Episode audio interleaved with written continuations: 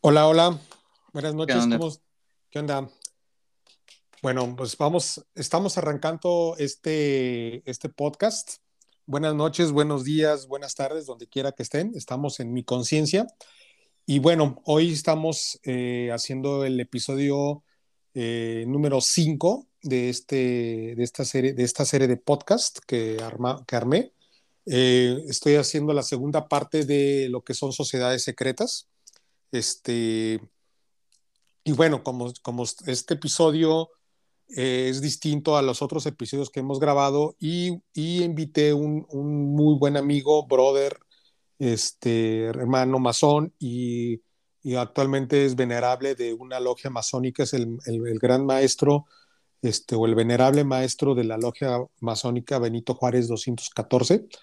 Eh, y bueno, no quiero um, adelantar mucho, pero como ustedes saben, el, episodio, cada episodio tratamos diferentes temas. Ha sido, ha sido temas, hemos tocado temas personales los primeros dos episodios de la temporada 2. Como recuerdan, hablamos de temas un poquito más eh, de introspección mía, hablamos de, de lo que son las pérdidas y luego hablamos del amor propio en un segundo capítulo. Y en, y en el tercero hablamos del libro de, de Sapiens, eh, espero que les haya gustado. Uh, la respuesta a las estadísticas ha sido muy, muy padre eh, de, ese episodio. Ha tenido mucha gente que, que, nos ha escuchado. Después liberamos o liberé la, primera parte de lo que son sociedades secretas. Y pues ahorita el, la, estamos haciendo o estamos haciendo las, la segunda parte de sociedades secretas y como vuelvo a repetirles, aquí conmigo se encuentra, bueno, físicamente no, pero nada que la tecnología no nos ayude a unirnos. Está aquí conmigo Nefi Benítez. Bienvenido, Nefi. Te aplaudiría y te aplaudo desde aquí. no, este, este, no tenemos público en vivo, este, ojalá un día tuviéramos, pero este, eh, bueno, ya no quiero echar más rollo. Este, por favor, preséntate, amigo pues ya básicamente ya, ya lo dijiste tú, ahorita andamos ahí en la, en la veneratura de la Benito Juárez número 214, ahí de la logia, y pues a la orden, o sea, los que ya me ubiquen o sepan algo, pues, pues, pues ni modo, ¿no? Ya se me relaciona a la masonería, pues de repente uno trata de mantener así como que bajo perfil, pero pues salen de repente estas, estas cosas, estos detalles, y pues son a veces imposibles de tapar o de, o de ocultar. Y aparte es para qué, ¿no? Yo, yo soy de la creencia que para qué lo ocultas y también para qué lo dices, ¿no? Es, es X, ¿no? Es, es, circunstancial, que me encanta esa palabra, circunstancial. Así es. Oye, oye, Nefi, bueno, yo te voy a decir Nefi por la confianza que nos tenemos. Oh, adelante, adelante. Este, obviamente la forma en cómo nos referimos a los maestros en logia es diferente.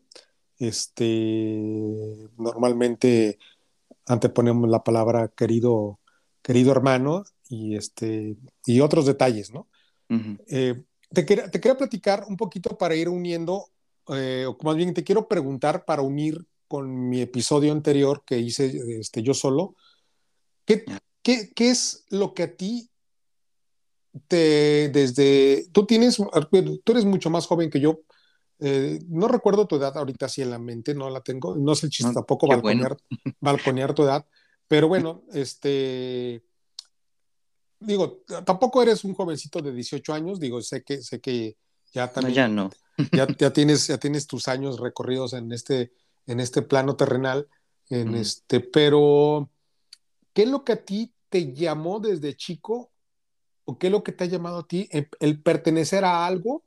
Llámese masonería, Rosacruces, alguna religión, porque yo recuerdo muy bien que tú, que tú siempre, alguna plática que tuvimos, en, ahora sí que eh, este, fuera de logia, me acuerdo que me platicaste alguna vez uh -huh. eh, que siempre sí, sí, sí, exploraste como diferentes caminos antes de llegar a la masonería, inclusive como todos, uh -huh. y eh, creo que me gustaría que también lo platicáramos en un momento dado, como todos en, el, en, algún momento hasta renegamos de ser masones y dejamos de la orden y nos, y, y, nos enojamos con medio mundo dentro de la logia, o, uh -huh. o de repente hasta nos decepcionamos de, de, de, de, la, de, la, de la, de la, misma logia, ¿no? Por decirlo así, de lo que se maneja, ¿no? Pero eso es como parte de, como, es como parte de, de labrar la piedra en bruto. Pero bueno, no quiero extenderme. Cuéntame, cuéntame, ¿qué es, qué estabas buscando y el por qué te llevó a diferentes lugares? Entre eso es la masonería, pero sé que has estado en muchas otras cosas más. Cuéntame. Pues es que yo creo que, pues por ahí dicen, ¿no? Que todos son, es una especie como de vocación o como de llamado. Eh, incluso, pues en, este, en esta etapa de mi vida, pues la estoy tomando un poquito más como filosóficamente o con filosofía. Y pues dicen que tal cual, ¿no? Los filósofos pues van, es una vocación extraña que surge de duda, de un de una filia al conocimiento a, cosas pues de este tipo. Y en mi proceso, o sí te podría decir cómo pasó. Ay, caray, no sé. No sé en qué momento, es que sí me remito, me remito muy, muy atrás, incluso a la infancia. Creo que fue un momento clave. Eh, de ahí que empieza pues todo el rollo este, ¿no? Que es cuando yo empiezo a cuestionarme acerca de la muerte eh, le, platico yo a mi, le platicaba más bien en aquel entonces estaba tomando terapia y le platicaba a mi psicóloga que, que yo tenía una duda muy extraña acerca de la muerte, o sea, llegué a una especie como de cuestionamiento de, ¿y si realmente no existe Dios? ¿Y si realmente somos, realmente somos como changos, somos animales, producto de la evolución? Y esto te lo estoy diciendo, tenía como siete, ocho años, o sea, y era lo que me decía mi psicóloga, es que estabas muy chico para cuestionarte esas cosas. Le decía, sí, pero a mí me hacía sentir un vacío pensar y preguntarme y preguntarme y preguntarte y, llegar a la nada, a una especie como de vacío, me vaciaba yo. Entonces le, le perdía el sentido a las cosas. Y era bien curioso, pues. Entonces yo creo que ahí fue el primer como ah, acercamiento. Un amigo que en paz descanse murió el año pasado, él le, hacía referencia a este sentimiento, él le llamaba la feroz. Entonces eh, le preguntabas, ¿pero qué es una cosa? No, no, no, es todo y nada. Y te contestaba así con cosas más ambiguas, ¿no? Porque a fin de cuentas no, no lo podías definir porque precisamente es eso, ¿no? Hago referencia porque es una especie de sentimiento. Es algo que te llega y te empieza así como que a jalar. Entonces, posteriormente, pues vengo de padres ex católicos. Eh, te estoy hablando de que ya tenía como 11, 12 años cuando ellos hacen el cambio de, ser medio creyentes o de tener el, pues, el, adoctrinamiento como todos, ¿no? dan un paso a que mi mamá se mete a estudiar filosofía y empiezan los dos, ¿no? A intercambiar así como ideas, como conceptos y, y se hacen bien ateos y por ende pues me hacen bien ateo a mí. Y, y de ahí pues los, los chamacos de ahí de la escuela, los compañeritos, no, no, pero es que está mal que tus papás te digan, pues es que no está ni bien ni mal, sino que simple y sencillamente ya traemos el chip de la educación doctrinal o de la, de la religión, el cual afortunadamente me lo quitaron a esa edad, ¿no? Fue como de, pues tú sé libre y empieza a creer pues lo que tú quieras, ¿no? O como tú puedas. Y pues me hice bien ateo, me hice así como, súper, súper no creyente, pero es parte de una, de una búsqueda de identidad. Eh, yo, yo digo que estos senderos los vas puliendo, los les vas quitando capas o escollos de, puede ser el ego o de un montonal de cosas, ¿no? Pero definitivamente en la etapa en la que estás, tu personalidad va buscando diferentes cosas. ¿Qué busca un adolescente? Pues una identidad, no identificarse con algo o ser o pertenecer. Entonces, en ese momento, de los 12 a los 15 años, empieza esta sensación de quererse sentir bien rudo y bien malote. Y pues las influencias, ¿no? La música metal, yo era súper metalero, en gustos, no tanto en vestimenta. Eso sí me lo van a, me lo podrán criticar muchos hermanos o personas que tienen años conociéndome. Sí me vestía más normalito o más raro, pero de gusto siempre fue encaminado a esto. Y digamos que el mundo del metal, pues como los metaleros sabrán, tiene muchas vertientes. Yo, yo escuchaba mucho black metal. Una banda eh, en específico se llama Cradlefield, soy, todavía me considero ya no tan fanático, pero sí era muy fanático en aquel entonces, y de repente lo sigo todavía allí en redes sociales y todo ese rollo. Y ellos hablaban, bueno, el vocalista pues es una eminencia también dentro del ocultismo, pues, tiene mucha, es muy culto, o sea, no te puedo decir, ah, es el super mago, el, súper esotérico, no, nada de eso, sino que pues es un tipo que lee muchísimo, entonces de ir traduciendo sus letras te van arrimando, te van acercando así como las referencias. Y de las referencias, pues brincas ahí a buscarle, ¿no? ¿Qué es el satanismo? ¿Qué es, qué, qué es, representa a Lucifer y todas estas cosas? Y como a los 16 años fue cuando empecé a ir con los satánicos, que es muy diferente a los satanistas. Eh, eso sí me gustaría dejarlo bien en claro. Fui con un grupo de satánicos ahí un ritual que se me hizo así como súper tonto y súper vacío y que no tenía nada de sentido, que a fin de cuentas pues los satánicos es eso, ¿no? Una especie como de rebeldía o búsqueda de la identidad donde ah, pues yo odio todo lo relacionado a la iglesia. Es como una especie de anarquismo en contra de la religión católica, ¿no? O de cualquier deidad, pero es por simple, simple rebeldía. Y digo, era un adolescente de 16 años, en esa etapa encajaba a la perfección conmigo. Pero llega algo que no, no sé, es que te digo, vuelve a llegar la feroz, te ataca la feroz y dice, eh, búscale, síguele buscando, porque como que aquí no, como que no está tan chido.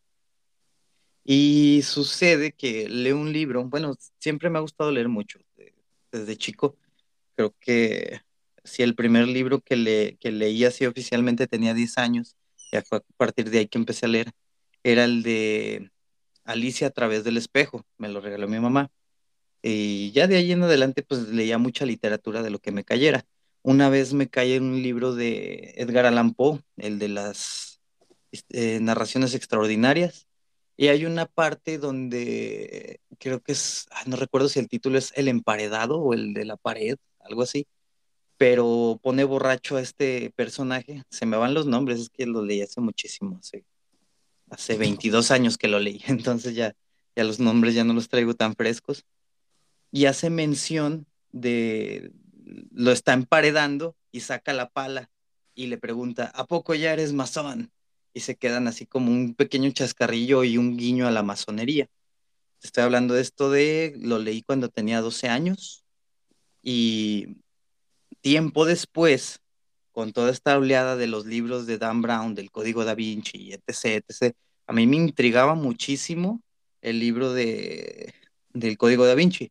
Entonces tuve una, una noviecita que me regaló los dos, como regalo de cumpleaños, me regala dos libros, eh, Ángeles y Demonios, que es el, el orden cronológico, primero Ángeles y Demonios y después el Código da Vinci pues ahí estoy quemándome el libro. Dije, bueno, pues me voy a quemar primero este para, para saber más o menos qué onda. Medio a pesar, ¿eh? O sea, fue como pesadito. Dije, ay, me pesa leer este libro. Pero una vez que lo agarré, dije, ay, ¿qué es esto? Ya no lo pude soltar. Es un libro, pues es de mis favoritos. Y ahí te empieza a introducir demasiado al tema este de la masonería, al tema de los Illuminati, que pues, se han dicho un montón de teorías medio locochonas acerca de, pero digamos que es el encuentro más fuerte y también pasa a los 16 años, que es un encuentro un poquito más fuerte, volviendo a la cronología de la, del tiempo y de la personalidad, ahí se impacta con el, con el satánico que, que llevaba adentro y dice, no, no, no, mira, creo que va a ser más por esta onda. O sea, no necesitas ahí estar como que todo rebelde o todo eh, pues no sé, se me hacía como muy grotescos las cosas que decían o que hacían o su comportamiento, ¿no? Como muy nefastito. Entonces, cuando empiezo a, entender esto de la masonería o a investigar un poco más, dije, wow, creo que va un poco por ahí. Y dejé el tema mucho tiempo, eh, pero te digo, el llamado ahí está, ¿no? Después pasan cosas ahí que, que me vuelven o me devuelven la fe. Llega eh, Israel López, que es el hermano que me inició, estábamos teniendo una plática donde él mencionaba, estábamos hablando de música, o sea, ni siquiera, siempre, siempre la música como que nos ha pegado a, estos temas, siempre tienen tiene como, hay las banditas que, que están de la mano a estas sociedades secretas. Y él mencionando, yo, yo mencionando la parte musical, no, pues Dream Theater, oh, y me dice él, oh, sí sabías que son masones. Y yo, wow, y pues él me vio todo emocionado con el tema y me dijo, ¿a poco te, te interesan mucho esos temas o te gustan? Y yo, sí, claro, me encantan esos temas. Y pues ya me, me comenta que lo habían invitado y que le habían dicho y que ya estaba próximo a iniciarse y dije, güey, en cuanto te inicies o en cuanto haya chance, méteme. Y pues heme ahí, de ahí todo lo demás, pues es historia que ya más o menos conoces. Sí, pero más... Perdón, no, sí, perdón, sigue, sigue, sigue, Benito, tu, este, Genefi. Ah, pero de ahí es, eh, es de donde viene, o sea, es lo que te puedo rastrear cronológicamente. O sea, no fue un, un como una ocurrencia, pues. Claro. Sí tuvieron que pasar como varias cosas y varios elementos que fueron encajando ahí poco a poco. Pero, pero, yo creo que es parte también de, de, sentir esa como inquietud, ¿no? O sea, vamos, yo, yo me acuerdo que también yo fui un, un, niño muy precoz, de, o sea, en, el, en, el, sentido, en el sentido de como de buscar información y saber. Yo igual lo canalicé, a lo mejor yo no de muy niño, no me metí, también estuve en grupos religiosos. Para mí, por ejemplo, de niño, siendo un poquito, me estaba acordando ahorita que lo estabas platicando, pues yo pertenecí a los scouts, ¿no? Que después Oh, eh, los scouts, el formato de los scouts, sobre todo en, las, en, el, algo que se llama clan, es, haz de cuenta que es, igualito a una logia masónica, o sea, casi el formato es igualito a una logia. Pero bueno, antes de entrar en eso, yo, yo tengo unas preguntas que te quería hacer, este Nefi, y más o menos porque quisiera, el, el, público que escucha mi podcast, pues es de todo, ¿no? O sea, y posiblemente alguna persona va a escuchar este episodio por mucha curiosidad para saber qué es la masonería, pero quizás hay algunos conceptos que quizás, este, digo, igual lo puedes googlear y lo, y lo, puedes buscar en Wikipedia o lo que sea, pero sí me gustaría que tú me, que tú ahorita dijiste tres palabras que se me hace que son muy comunes y si por ahí hay alguna, alguna otra más que se me esté pasando, pues haciéndote con la libertad. Primero, ¿qué es el ocultismo? O sea, ¿qué, es, ¿qué entiendes tú y qué es el ocultismo? ¿Qué es el esoterismo o lo esotérico? Y por último, tú tocas un tema este, que yo también ya lo he leído y, también comparto, que es el satanismo.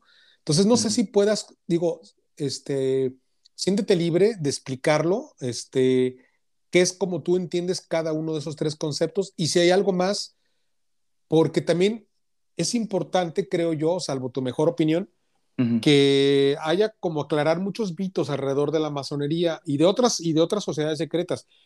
Hace poquito, y eso pasó quizás cuando pasó ayer o antier, no recuerdo, platicando con una persona sobre el episodio anterior, que hablé de la masonería y decían, oye, sí es cierto que los masones comen niños y cosas así, la ¿no? Clásica. La clásica, ¿no? Y, y, dice, y, y sí hay muchos mitos y que, oye, que los masones, que los, que los masones este, es una religión o que los masones, que los masones este, este, eh, dominan el mundo. No sé, hay una serie de cosas que entiendo que son producto del, del, del, imaginario colectivo de la sociedad, pero también, también, es, también hay algo de verdad, pero también hay algo como de, como de exageración o, de, o que inclusive eso es parte como de la magia de pertenecer, a, en este caso, a la, a masonería que yo conozco como, tú, pero es como mantener esa secrecía, entre comillas, de muchas cosas de la masonería están envueltas en esos mitos y la gente se hace muchas historias. Pero bueno,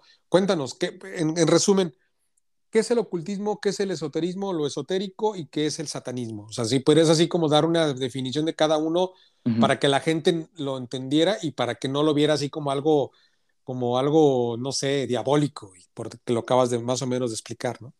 Claro, pues es que le tienen el tabú y precisamente es ocultismo, se refiere a las, a las artes o a todo lo que se tuvo que ocultar de, del vulgo. O después, posteriormente, con la pues con la Santa Inquisición y todo esto, el martillo de las brujas y todos los juicios que se hacían, pues totalmente quedó más relegado a estar más oculto todavía. O sea, tuvo que, que ocultarse o que velarse. Pero fíjate que eso es como una definición muy por encimita. El otro día, bueno, ya hace mucho, leía a un autor que mencionaba que es, una, es un concepto propio del autor, ¿eh? eh, es oculto, como una especie de, el culto, el culto que está bajo la sombra, él mencionaba, ¿no? Así está como separación de la palabra y oculto, el, el culto oculto o el culto escondido. Y precisamente es algo así, ¿no? O sea, si tú no podías profesar tu, iglesia, tu religión, perdón, eh, obviamente a escondidas ibas a, ibas a practicarlo. Por eso hacían los aquelarres o se iban a los bosques a hacer eh, sus rituales, algunas brujas, etc., ¿no? Pero esto de, lo oculto, del ocultismo, de los cultos eh, sectarios o separados, que es lo que vamos a ver más adelante, siempre ha existido, siempre, siempre, siempre. y esta como verdad velada también está es parte de esta palabra o de esta definición de ocultismo. No es, no es, que, no es que sea algo súper oscuro y súper acá diabólico y de demonios. No, eso es precisamente lo que dices, ¿no? El imaginario del, del colectivo, pero no es tanto imaginario, sino que pues lo, lo han volcado al prejuicio y al tabú, por obvias razones que vamos a ver más adelante. Y esoterismo, dentro de los cultos o dentro de las religiones, incluso antiguas, eh, más bien antiguas, perdón, había dos partes. Una, una manera exotérica, que es lo que está afuera, eh, y otra forma esotérica, que era lo que estaba dentro. Entonces estas dos cosas eh, eran los que estaban dentro del templo, o el culto verdadero, y el culto del vulgo, que era lo exotérico, los que están ex, ex afuera, afuera del templo. Eh, recuerda que pues, por ahí hacían los ritos de, de Isis y sacaban a los santos, bueno, que en aquel entonces pues eran las figuras de los dioses, pero ahorita hacemos lo mismo, ¿no? Hacemos peregrinar a, las figuras divinas, a los santos, hacían estas peregrinaciones y el vulgo tenía el acceso a lo exotérico de la religión. Ellos les contaban, no, pues es que Isis y tuvo así el hijo. Y a los esotéricos o a los que, a los cultistas, a los del culto de Isis, pues se le explicaba, la, trataban de descifrar el velo que había dentro de las enseñanzas del vulgo, que les decían, mira, pues está esto que le decimos al pueblo, pero realmente está haciendo referencia a esto otro. Esa es la diferencia de lo esotérico a lo exotérico. El esoterismo es el mensaje desde adentro de las cosas, por así decirlo, o una concepción más interna o, más eh, eh, próxima o aproximación a una a, un, algo verosímil, algo, algo un poquito más verosímil. No la verdad tal cual, pero algo más verosímil. Es lo que hace el esotérico o el esoterismo, acercar o aproximar a lo verosímil. Y del otro, el satánico, pues es que hay dos clases o hay dos vertientes de verlo, ¿no? El satánico, pues tomándolo del vocablo de la palabra, del shaitán, es el adversario o el rival. Entonces un satánico es un adversario, simple y vanamente. ¿Adversario de qué? O animadversario, animadversión, perdón, de qué? O antagónico de qué? De lo que sea. Entonces cualquier persona que, que esté en contra de una idea es un satánico. Entonces, eh, a este grupo que te mencionaba de satánicos, pues ellos estaban en contra precisamente de la iglesia o de, o de, yo creo que incluso hasta de bañarse, ¿sabes? Estoy como que, chales, por eso te digo que se me hacían personas así medio, ay, híjole, o sea, eran por mera rebeldía, pues por mera dar la contra, que es como una etapa adolescente de, vamos a llamarle de este despertar o de este sendero del despertar, ¿no? Y, y el satánico, pues es eso, ¿no? Una persona que simple y sencillamente está en contra de lo que le han impuesto, que no está mal, pero pues es por simple rebeldía, por este espíritu de, eh, por ahí dicen, si no hay, si no hay incomodidad, no hay movimiento, y si no hay movimiento, pues hay estancamiento. Entonces sirve de algo, es una puerta para algo, pero no es realmente el satanismo, que es otra cosa. Claro. tú, me preguntaste por lo satánico y... Sí, sí, Te, voy a decir algo que yo leí hace tiempo, de hecho ahorita lo, mientras estabas hablando lo, lo googleé y lo tengo ahorita en la pantalla, este, yo, yo obviamente, eh, eso, esto lo, yo lo leí hace muchos años, este, pero eh, con los años lo he vuelto a leer, hablo referente al satanismo, a lo satánico, y son los once mandamientos del, de la iglesia del, del Satán. Ah, esos son satanistas, ¿eh? Hay ah, otra diferencia más. Ah, ah, ándale. Pero hay unas cosas que se me hacen bien interesantes de, de, de, los mandamientos satánicos. Por ejemplo, no es el tema de conversación de ahorita, pero me acordaste. Este dice, uno dice, no das tu opinión o consejo a menos que te lo pidan. O sea, dices tú, pues eso independientemente de que seas satánico o no, se me hace como que debe ser un, debe de ser mm. algo universal, ¿estás de acuerdo? Hasta de sentido común, ¿no? Hasta de sentido común, exactamente, ¿no? Dice otro, no cuentes sus problemas a otros a menos que estés seguro de quién, de, quién quieren oírlos. Y también se me hace como bien, bien, bien sentido común. O sea, a veces uno le anda platicando los problemas que, que luego esa información o, o, este, hasta puede ser usada en tu contra, ¿no? O sea, o, este, tres, cuando estés en el hábitat de otra persona, muestra respeto o, mejor no, eh, no vayas. O sea, y esto se me hace bien interesante. O sea, o sea, ¿cuánta gente o cuántas veces no hemos ido a alguna reunión, a algún, algún evento familiar, personal o, o, entre amigos? Y, este, y de repente la gente invitada no muestra más mínimo respeto ni por el lugar, ni por las personas, ni por las cosas que están ahí adentro, ¿no? y, y, bueno, dices tú, bueno, qué, chido, ¿no? O sea, qué chido ser satánico, ¿no? No sé. Pues es, bueno, más bien satanista. Es que los satanistas están más volcados precisamente a esta cuestión del respeto. O sea, yo sí te... Un satanista, así el satanista, ¿eh? No satánico ni, ni, satan, ni satanista. Son tres cosas diferentes. Claro. Eh, no, perdón. El satanista es el que es el que te va a mostrar estas leyes y precisamente están más de acuerdo en la convivencia social, pues te respetan como el individuo que eres.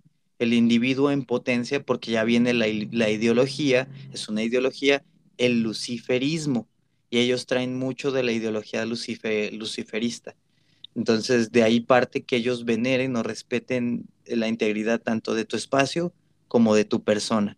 Y eso pues es algo chido y ventajoso, pues dentro, dentro de, estos senderos es de los más que dices, mira, es que me suena hasta como decimos, ¿no? Por sentido común, pero ese sentido común no lo tienen, no lo tienen todas las eh, personas. Eh, a veces ni el cristianismo, déjame decirte. O sea, o sea, digo, yo también fui católico, fui creado en su momento como con la, bajo la fe católica y tú lo sabes que fui inclusive al seminario y todo.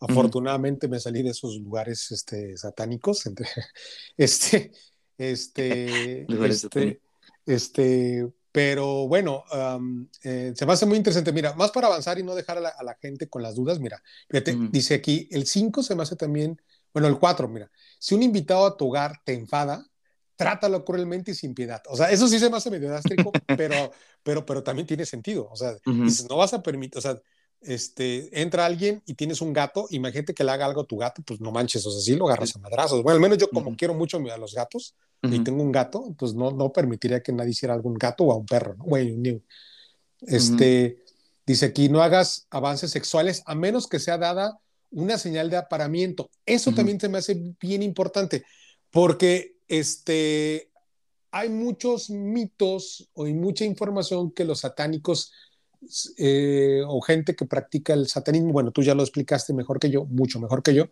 este, se, cree que hay mucha ritualística sexual, de índole sexual, y a lo mejor sí la hay, pero yo creo que el, si, si hacemos caso a esto que dice aquí, estos mandamientos, pues la persona con la que estés haciendo esos rituales sexuales o esos o simplemente el hecho de hacer actos sexuales, pues no debe ser violento, o sea, debe ser consensuado, o sea, debe ser que ambas partes estén de acuerdo de y no obligarlo. Y eso, y eso también se me hace muy de sentido común, ¿no crees? Sí, pues te digo, carecemos muchas personas de ese sentido común, pero afortunadamente, pues te repito, ¿no? Los, los satanistas pues sí mantienen esta línea de, del respeto al derecho ajeno. claro. sí, bien curioso, ¿no? Sí, dice, no tomes lo que no te pertenece. Digo, voy a parar rápida, no, no, no, irme un poquito más rápido. Dice, no tomes lo que no te pertenece, menos que sea una carga para la otra persona, este, y que sea clamado por ser liberada. Reconocer el poder de la magia si la has empleado exitosamente para obtener algo deseado. Si niegas el poder de la magia después de haber eh, acudido a ella con éxito, perderás todo lo conseguido. Imagínate, eso está fuerte, ¿eh? eso está muy interesante.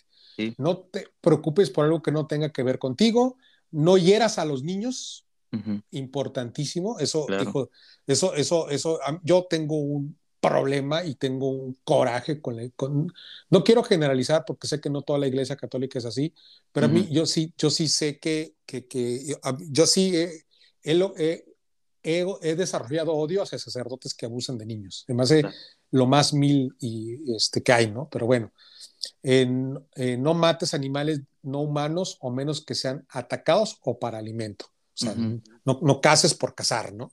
Sí, sí, Este, y cuando estés en territorio abierto, no molestes a nadie. Si alguien te molesta, pídele que, que pare. Si no lo hace, pues destruyelo. Eso está medio, medio, medio, medio, medio duro, ¿no? Por decirlo así, pero, pero, pero bastante de sentido común. este, regresando para no, no, porque no se trata del episodio de satanismo, sino hablamos de sociedades secretas. Este, cuéntame un poquito más desde tu eh, conocimiento, Nefi, las sociedades secretas que tú conoces, o sea, enumera algunas. Yo platiqué en el episodio este, pasado de, obviamente hablé de, hablé de la masonería, hablé de, de los Rothschild, o sea, de los Illuminati, hablé de, de como, las, como las más famosas o las más a las que cuando tú googleas te van a aparecer. Pero a mí me gustaría que me platicaras más de las que a ti te ha tocado como vivir o, leer más. Este, y con esto entramos a la siguiente pregunta, que son las sociedades secretas. Pero antes de entrar a esa pregunta, sí me gustaría que me dieras como, como las que tú conoces, porque tú eres alguien muy culto. O sea, yo a mí me queda claro que la, cantidad de libros que tú lees es impresionante. Yo quisiera leer como tú. Entonces, este, sí leo, sí leo bastante, pero la neta, acepto que hay gente que lee mucho más que yo, y en este caso eres tú. Cuéntame un mm, poquito más de eso. No creas que leo tanto, ¿eh? Últimamente ya no. Pero bueno, de las que he pertenecido, ah, pues digamos que pues el primer contacto fue este grupo como satánico, ¿no? Que a fin de cuentas pues eran reuniones eh, sin sentido, sin algún fin en específico, solamente como para matar gallos y esas cosas que lo puedo decir abiertamente, ¿no? Yo no lo hacía, lo hacían ellos, yo nada más veía cómo llenaban de sangre y el espacio. Es como, ok, ¿y esto para qué? Nomás para verse bien malotes y bien rudos, órale.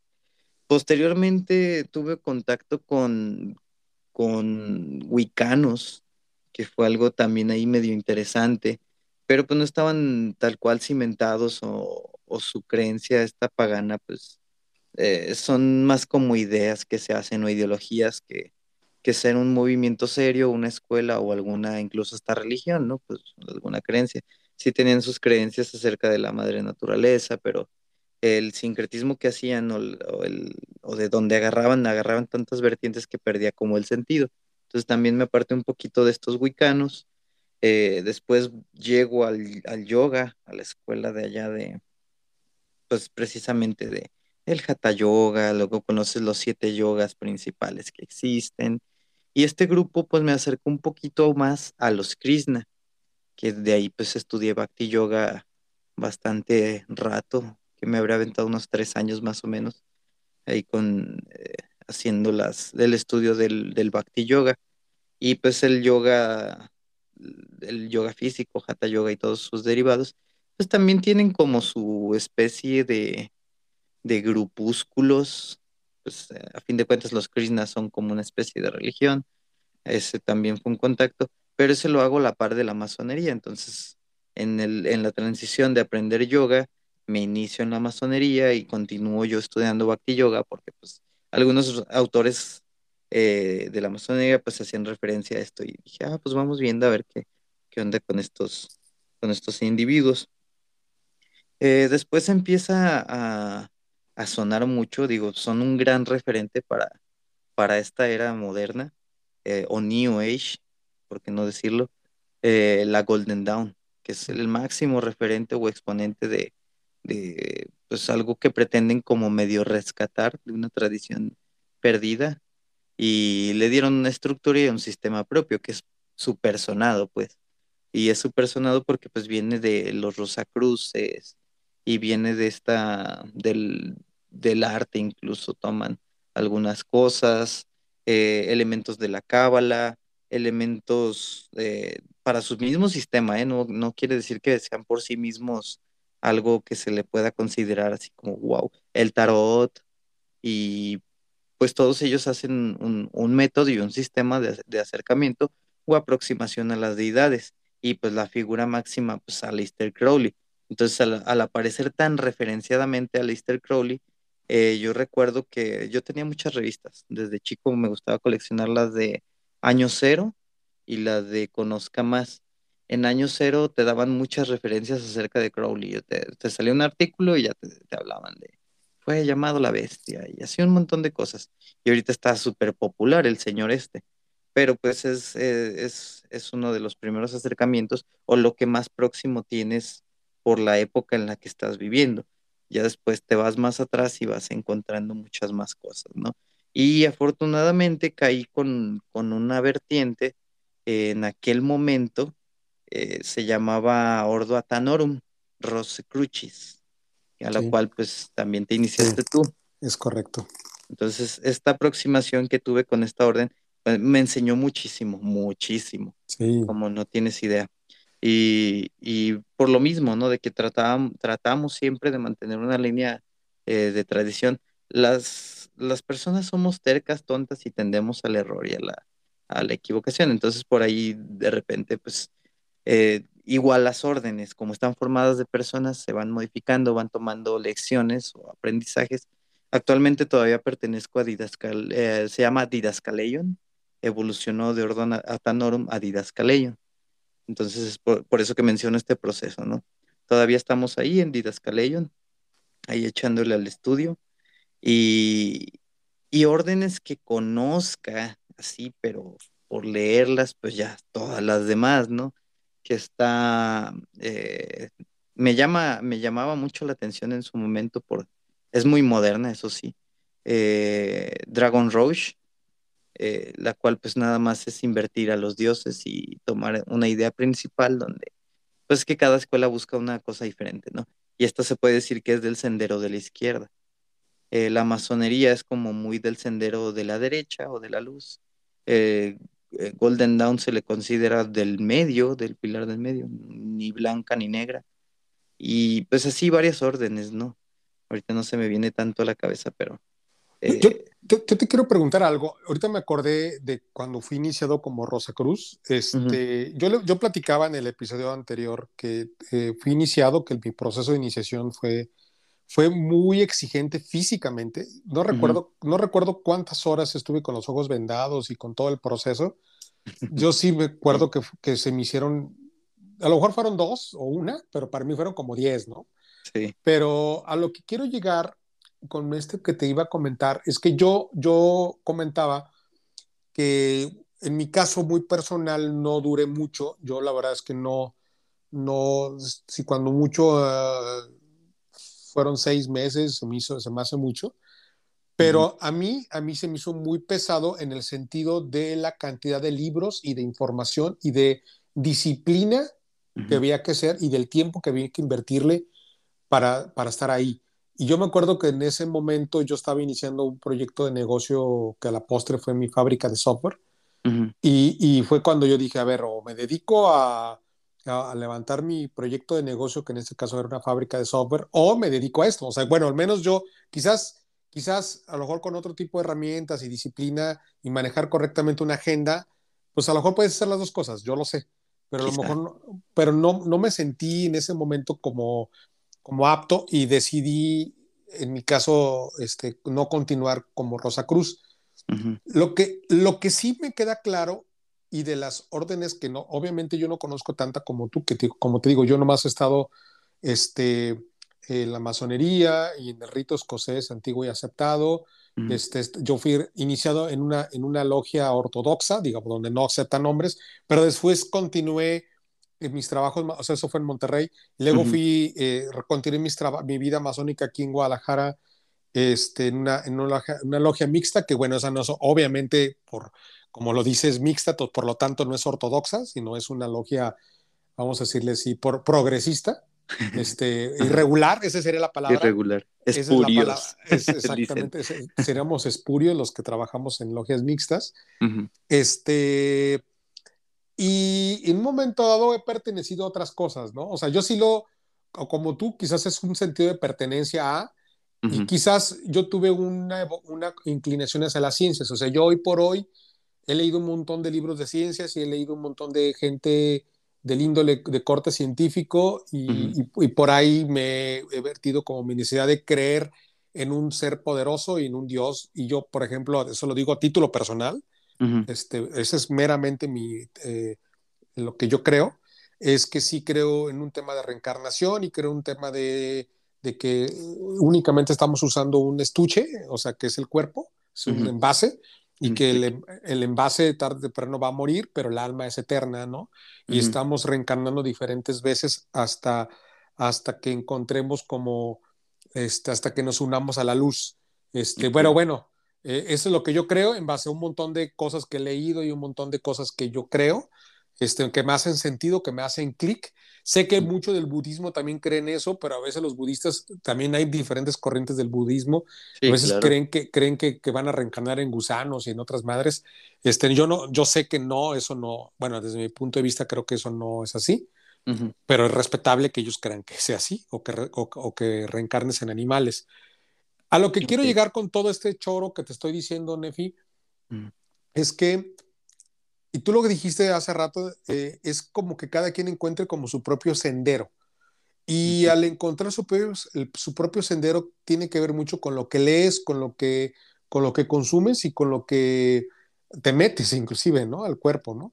Entonces, entonces, este, no sé, o sea, tú cuéntame, cuéntame un poquito más de lo que son las sociedades secretas, ya me platicaste de varias, y cuál desde tu punto de vista, y no porque hacer menos a las demás, pero tú, ¿cuál crees que sea la, la, sociedad secreta que más puede ayudarle a un joven de esta generación, a lo que le llaman ahora un millennial, por ejemplo, o centennial, creo que ya le llaman a esa generación, ¿no? Centennial. Así es, este, ¿qué, qué, qué?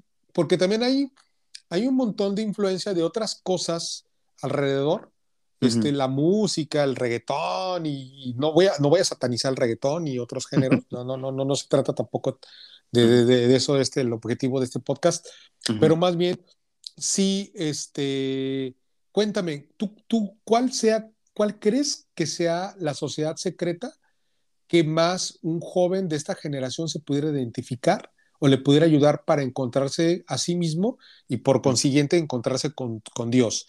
Y, quiero esto, quiero hilarlo con, con, con, un tema del, del, del estudio y del autoestudio para llegar a la realización, ¿no? Pero bueno, tú cuéntame, cuéntame un poquito.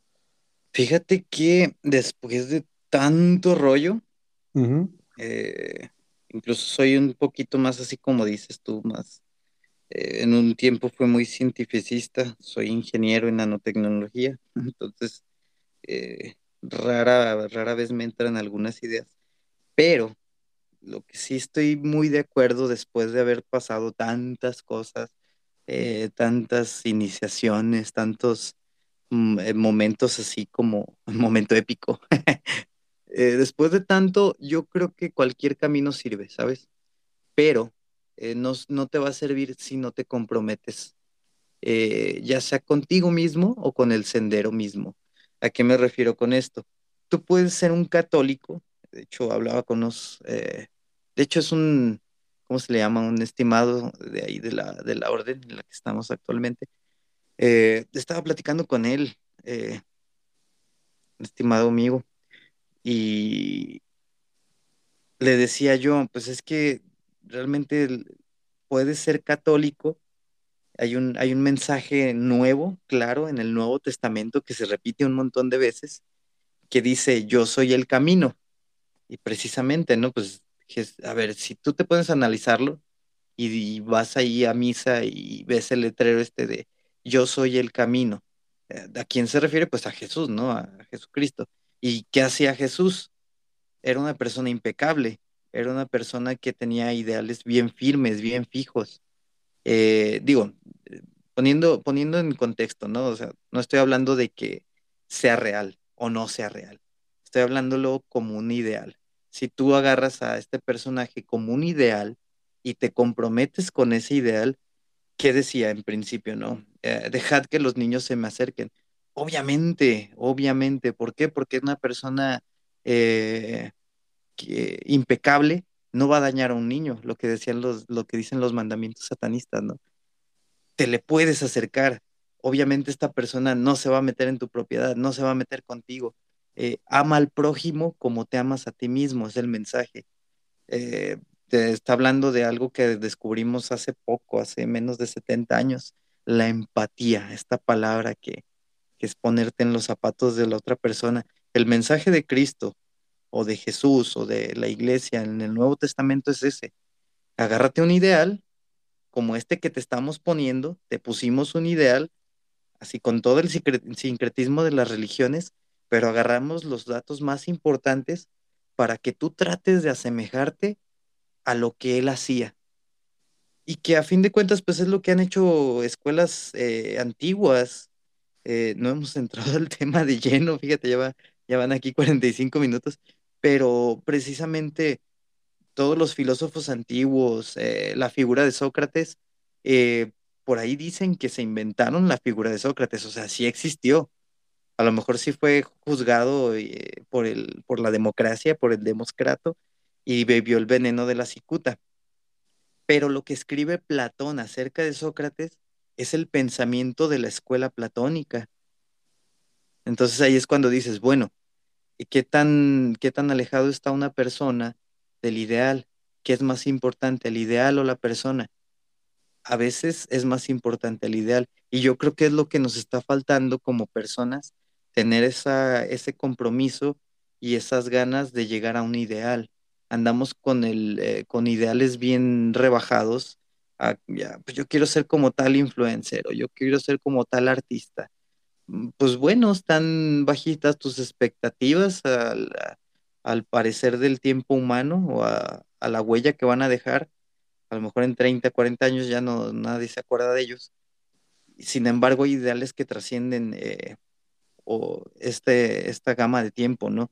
Eh, pues como Sócrates, Platón, los filósofos, todo, Séneca, todo aquel personaje que puedas decir, incluso hasta de religiones, Jesús, Mahoma, Buda, Siddhartha, Gautama, todos estos personajes trascienden porque llegaron a comprometerse tanto que hicieron algo excepcional.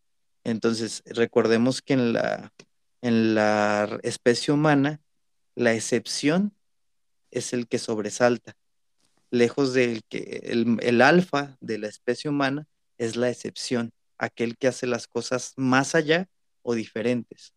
Entonces, más allá, el vocablo te lo dice, tras, trans, más allá, transformarte, trans, eh, trascender, también, de ahí vienen, vienen estos vocablos de ir más allá, de ir un paso más allá. Y hace, hace un, ya ratote, como unos 10 años, leí un libro de teosofía que decía que simple y sencillamente Jesús lo que hizo, o el, ideal de Jesús, es dar un paso más allá que jaló a, a toda la humanidad cuando una persona sí hace, cuando una persona excepcional hace algo excepcional, los demás eh, tienen esa vara, eh, ya tienen esa vara un poquito más alta. decir, ah, mira, sí pudo lograrlo. Ahí tienes un Albert Einstein, un Nikola Tesla, que son científicos, pero que hicieron algo excepcional. ¿Me explico? Entonces, si, si hay un mensaje para las nuevas generaciones, es eso. O sea, si tú quieres ser eh, cualquier persona, o sea, una persona no excepcional, está bien, es tu proceso y es tu, quizá estás en tu etapa evolutiva para los que creen en la reencarnación, de que así va a ser.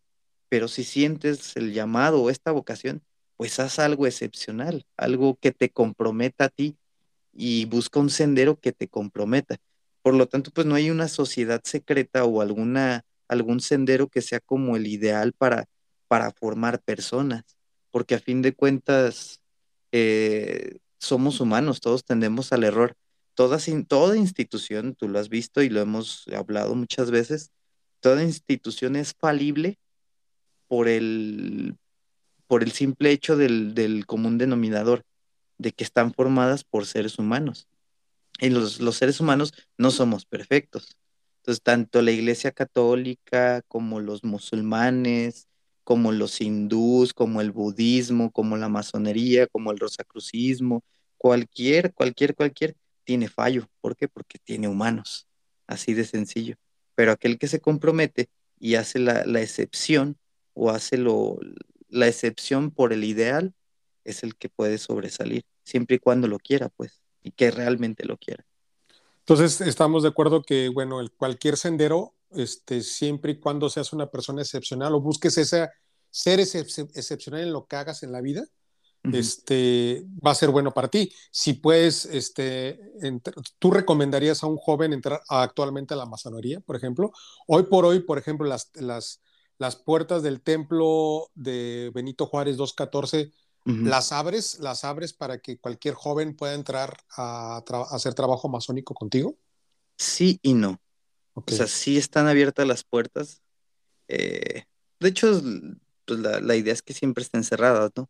pero si vas a tocar, pues que alguien te pueda abrir, ¿no? Eh, pues sí, pues es como... Porque es que el otro día, el otro día te pregunté, y yo recuerdo como, el otro día más bien me acordé, no, porque no que te haya preguntado. El otro día me acordé cómo fui iniciado yo y, fue algo también similar de que primero leí los libros de, de Down Brown y estaba inquieto y de repente un amigo de Monterrey que ya también ya falleció, desafortunadamente ya falleció con esto de la pandemia. Ah, sí me acuerdo. Eh, este, Alberto, Haz de cuenta que yo no sabía que era Amazon y él fue el que me invitó, en este caso, a, a Fray Servando allá en Monterrey, a la logia Fray Servando. Y este, ah, creo que sí las conoces y creo que fuiste a Monterrey a, a, mi logia, creo, asististe. Y esta, mi logia madre. Lo que, a lo que quiero llegar es, eh, y él fue invitado y fue un proceso de invitación. Y recuerdo que antes de querer, de que alguien, un amigo me invitara a la logia, recuerdo que eh, estuve buscando y hasta me acuerdo que en internet eh, mandaba pidiendo como informes de que me iniciaran y a veces eso, eso, eso, eh, mucha, muchos jóvenes que están inquietos en que quieren entrar en un sendero, este, ¿cómo le pueden hacer desde tu punto de vista para acercarse? Digo, obviamente tú y yo sabemos que alguien que llega a las puertas del templo no, no va a ser, no va a poder entrar si no sabe las palabras y hace los, los toquidos o los toques, perdón, correspondientes para entrar al, templo, al templo masónico. Sin embargo, ¿cómo, ¿cómo le puede ser un joven que ahorita nos está escuchando y que a lo mejor le sembramos en este momento la semilla, la inquietud de pertenecer a una orden como la masonería? ¿Cómo le pueden hacer para que eh, para que puedan trabajar en una logia. Por ejemplo, concretamente en la, en la tuya, en la que también es mía, este, bueno, aunque yo estoy en sueño, yo lo aclaré en el episodio anterior, este, eh, ¿cómo le pueden hacer si quisieran en un momento dado este, trabajar, por ejemplo? ¿Qué, qué, qué, qué, qué pides? Y si en un momento pueden mandarte un correo o algo, por, y, y, si tú, obviamente, cabe, cabe aclarar que se hace como un proceso de filtreo, ¿eh? Y se hace como exámenes y no cualquiera puede entrar. No cualquiera en un sentido elitista per se de la palabra, sino en un sentido de que también este, te gire la ardilla a otra revolución. O sea, y, sobre todo que le pueda servir, ¿eh? No es tanto como, o sea, actualmente yo sí me pongo en el filtro de decir, ¿para qué lo buscas o para qué lo quieres? Si veo que la persona pues no le va a servir ni le va a ayudar para lo que quiere, pues le digo bien honestamente, aquí no es el lugar. Claro. Pues Pero a ver, cuéntanos, ¿cómo, ¿cómo pueden hacerle para que, imagínate que llega eh, este, Luis Pérez, por decir un cual nombre que se me ocurre, o, o Juanito Morales. Un saludo a este, Luis Pérez. A Luis Pérez, a Juanito Morales, este, en, el, en el imaginario de personajes, o, este, o bueno, quien sea, ¿cómo le pueden hacer para, para entrar, en este caso, Benito Juárez, y quieran trabajar contigo, por ejemplo? Ah, ok, pues la, la forma física o el, el método físico, mejor dicho, Ah, pues es bien sencillo. A mí no me mandan correos, es como, ay no, bien tedioso, aparte, ni los voy a abrir. Pero pues allá hay páginas, de repente está la página de Benito Juárez número 214, creo que tiene que decir Tonalá o tiene que referirte a Tonalá porque pues hay un montón de Benito Juárez, en específico 214, número 214, creo que así está la página en Facebook, hay un montón de seguidores ahí. Sí, sí, sí, sí, yo soy administrador y sí me llegan un chorro de notificaciones todavía. Sí, qué chido.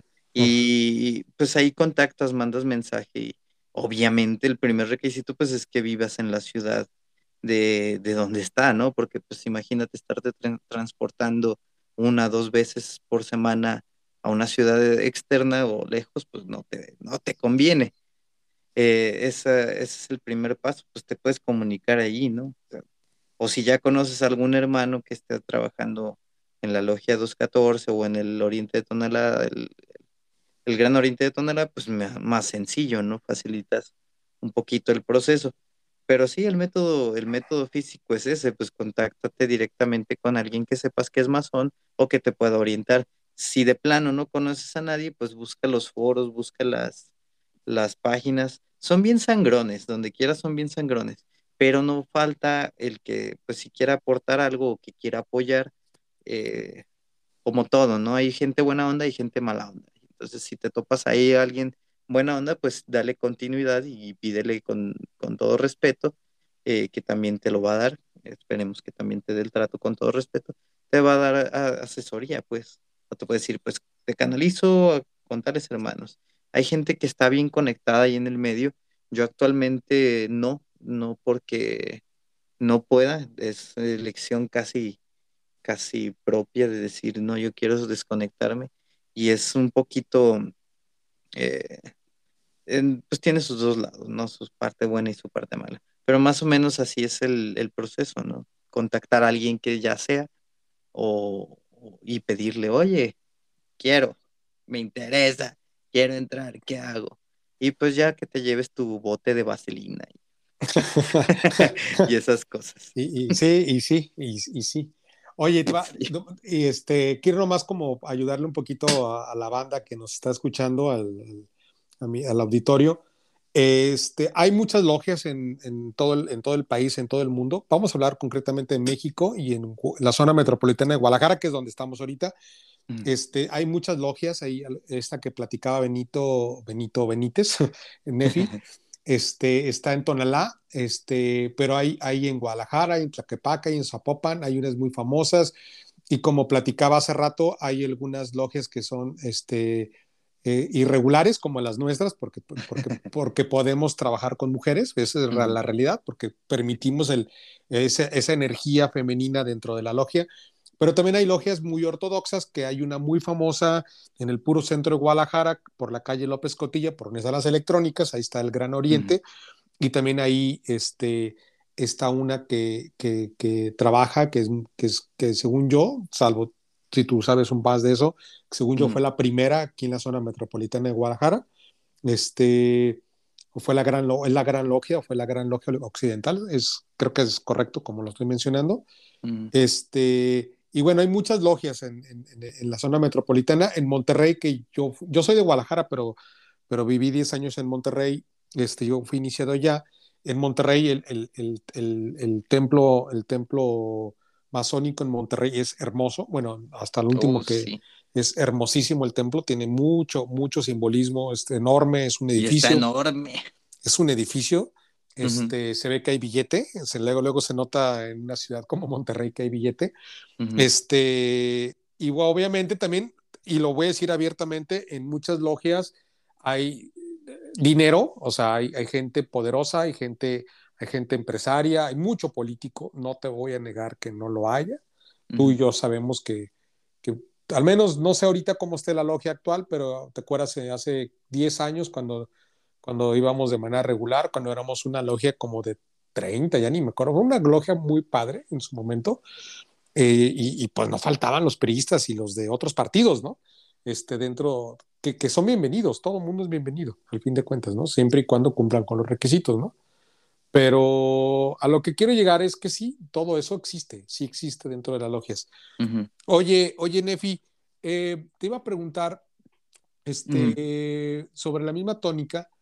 Este, ¿Desde cuándo existen más o menos las sociedades secretas? Híjole, pues es que la denominación secreta es muy moderna también. Eh, se tuvieron que esconder de la Inquisición y de persecuciones, pero eh, tal cual, es una sociedad de que, te está hablando, que hay una asociación o una sociedad, un, mutuo acuerdo social de personas, ¿no?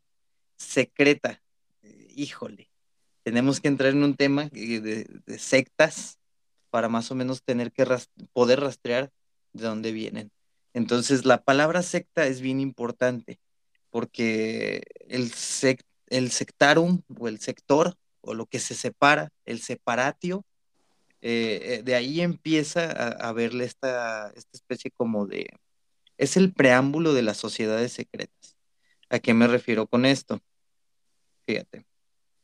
Dice, eh, Sequitor, es que estaba buscando la etimología, Sequitor, el seguidor, porque precisamente quería dar esa, esa referencia de secta, Sequitor, el vocablo, el Sequitor y el seguidor, eran lo que te mencionaba hace rato, eran personas, una asociación o un grupúsculo, un pequeño grupo, una burbujita de personas que tenían un culto.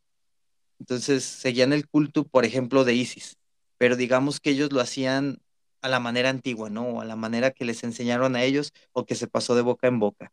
O que les dijeron, no, pues es que, mira, eh, a nosotros se nos reveló tal secreto de, de tal, de esta, de esta enseñanza, ¿no? Que al vulgo le dicen esto, pero nosotros en lo esotérico conocemos esto otro. Entonces nuestro sector, nuestra sección, nuestra secta eh, cree en el culto antiguo a Isis por medio de esto o porque está relacionado a esto. Entonces esta secta, esta pequeña sociedad, eh, ya, era, ya era parte de, la, de la religión común. Entonces podía haber esta sociedad secreta a gran escala, podía haber solamente como una especie de culto, o podía haber seguidores del culto a su manera, etc., etc. Lo que pasa es que en Egipto empezaron también con las escuelas estas como de, misterios, la escuela de, del ojo de Horus, y que, que perduraron muchos años, ¿eh? fueron aproximadamente 1500 años antes de las primeras invasiones eh, y de que los persas conquistaran y barrieran todo. Entonces cuando llegan los, los persas, eh, quedó un poquito más oculto, era como que eh, Cambises primero detestaba así, detestaba el conocimiento y la sabiduría. Entonces él mandó quemar los libros, mandó quemar sacerdotes, los mató así a casi todos, y algunos sobrevivientes o algunos sectarios del culto a, a estas antiguas religiones egipcias, pues siguieron manteniendo el culto secreto. Entonces ya es la, como la primera rastro histórico, tal cual, un rastro histórico de una sociedad secreta. Ese es el como de los que alcanzamos a ver, ¿no? Pero quién sabe si pasó allá con los acadios o con los sumerios, que alguien haya dicho, no, pues si no creen en esto, vamos a tenerlos que perseguir. Y ha pasado muchas veces en la historia, incluso aquí en, Guadalajara, en Jalisco, la guerra de los cristeros, digo, no más porque pues no era una secta, era una religión los católicos, pero pudieron haber, estuvieron a, casi nada de ser una secta, de convertirse en un pequeño culto a, Jesús, eh, imagínate, pero, pues no lo iba, no iba a pasar por el poder que tiene la iglesia cristiana católica. Entonces, eh, eso mismo, imagínatelo, trasládalo hace 3.500 años, eso mismo pasó allá, ¿no? Menos, como 2.000 y fracción de años. Entonces, de ahí es que empiezan a hacerse las sectas y las sociedades. Posteriormente, acá más como con los griegos, pues vienen las, el culto a eh, la lira de Orfeo, las sociedades pitagóricas, los aristotélicos, que eran academias ya formadas, formales, que los pitagóricos fueron como los más radicales, los que no hablaban con nadie, ellos, ellos sí eran una secta porque eran su sector y no, no se involucraban con el pueblo. Eh, muy contrario por los demás, ¿no? De que Sócrates, Platón, Aristóteles, pues ellos sí intervenían en la política del pueblo y en la vida cotidiana social. Pero pues también eran un grupo, eran un, eh, una academia que se, que se juntaban en los salones o en las, en las aulas, en, en, espacios abiertos, a tener sus diálogos, a tener sus conversaciones, pues a tener todo este, que pues, llegaban a, a, lo que le llaman ellos la aporía, que es una especie de nada, algo como la feroz que te mencionaba, llegaban a este estado de aporía por medio de los diálogos, que desgranaban un argumento contra otro argumento, oponiéndose y tratando de sacar una verdad hasta que llegaban a, güey, ya no entendí, pues güey, yo tampoco, pues mira, qué chido, ¿no? Y era por eso que decía Sócrates, pues yo solo sé que no sé nada, pero de ahí viene la retórica, ¿no? De que, ah, ver, vamos a ver qué, vamos a probar tu argumento para que llegues a, al entendimiento de que nada es entendible y nada es explicable. Entonces, todas estas sectas, estos grupos, eh, han existido siempre, siempre, toda la vida.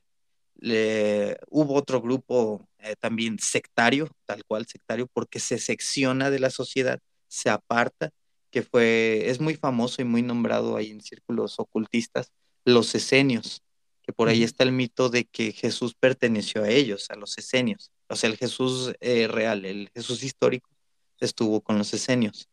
Y, y si te vas así por la historia, también en, en Qurán eh, había sociedades secretas, había los cultistas de los, de los textos antiguos del, del hermetismo primitivo, que también medio hacían algo de alquimia, medio hacían algo de trascendencia, algo de los textos que iban quedando de los cultos que iban dejando rastro, ¿no? Por ejemplo, el culto a Serapis, que se trasladó y pues es, que es difícil nombrarte así como todos porque pues nos tendríamos que aventar otras dos, tres horas. No, claro, de aquí nos amanecemos. Oye, eh, dijiste una palabra importantísima para mí, que es la alquimia. Cuéntame. La alquimia. Fíjate que el, el vocablo está, está, gracioso porque nadie lo ha, lo ha podido definir. Eh, se supone, se supone que así la definición más en concreto o más aceptada por todos es alquemeia o la tierra negra o tierra oscurecida que se daba como en Egipto. Entonces, la alquimia eh, a grandes rasgos es el, arte de la transmutación, ya sea de los materiales o de, de cualquier cosa, pero es el arte de la transmutación de algo. Vas a cambiarle algo, vas a trans, o sea, llevar más allá de la mutación. Vas, a transmutar algo. Y, y, y, a ver, ¿y cómo, ¿y cómo hoy por hoy porque yo, digo, tú y yo conocemos a mucha gente que el tema de la alquimia, pues que la transformar lo que todo el mundo sabe, ¿no? Lo, lo coloquial o lo popular es, transformar el plomo, en oro. El plomo en oro, a ver.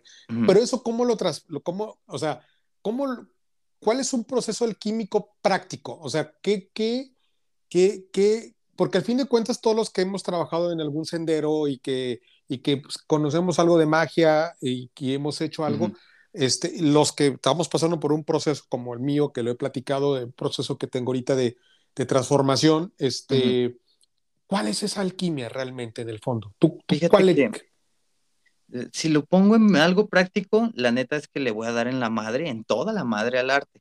Y se me va a acusar de herejía alquímica, pero se puede hacer. Dado este mensaje, o sea, voy a pecar de vulgar. Me voy a permitir vulgarizar el arte de la alquimia porque pues precisamente no es para eso, ¿no? No es para algo de la vida cotidiana o para algo práctico.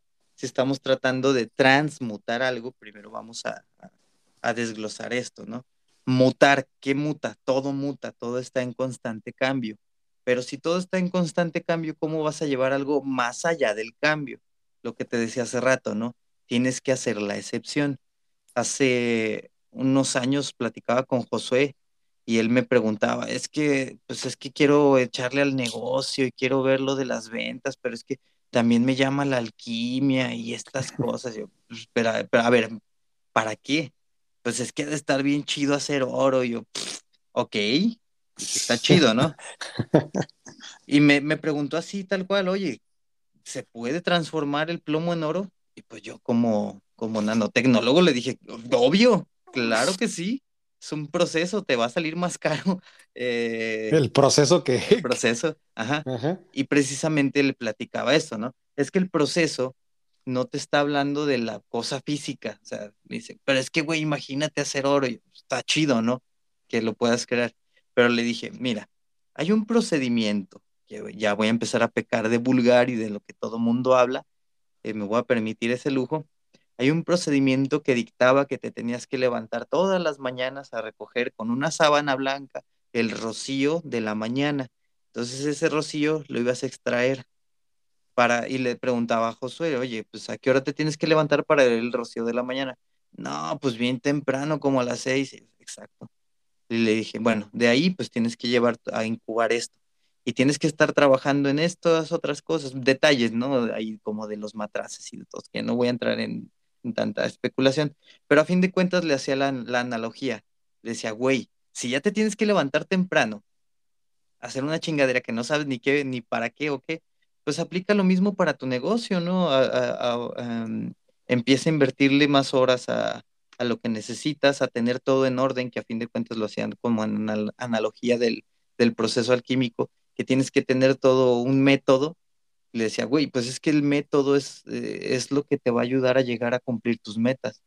Le decía, tú lo que quieres y lo, que tú quieres es algo tan sencillo como el dinero, pues ponte a, ponte a chambearlo, pues ponte a hacer un proyecto y dedícale el rocío de la mañana, dedícale un método, dedícale, o sea, todas las analogías de la alquimia se las pasé a, algo práctico en su día a día, algo que pudiera hacer con, con disciplina, que era la clave. Decía, pues es que la, alquimia lo único que requiere es constancia y disciplina y que te enamores como del arte.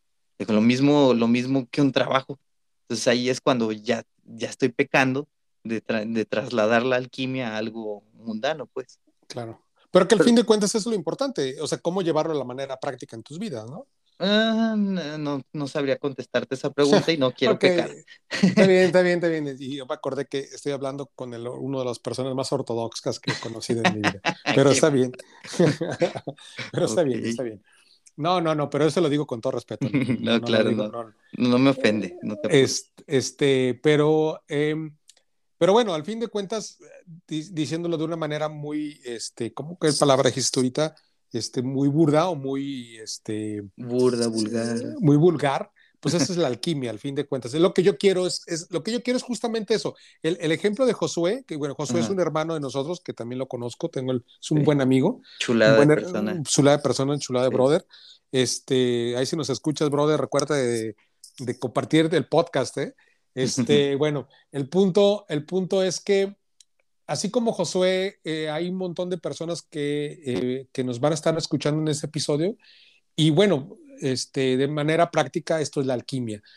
Y, cómo lo pueden llevar, pues ese proceso alquímico es, como lo acaba de comentar Nefi, es disciplina, es, eh, es, el, es, el, es el hacer algo constantemente, el, mm. ser constante y el enamorarte del proceso para que logres transformarlo en dinero, en, o en estudios o en lo que tú quieras, ¿no? Este, buscando la motivación que tú, que tú estés atrás de ella, ¿no?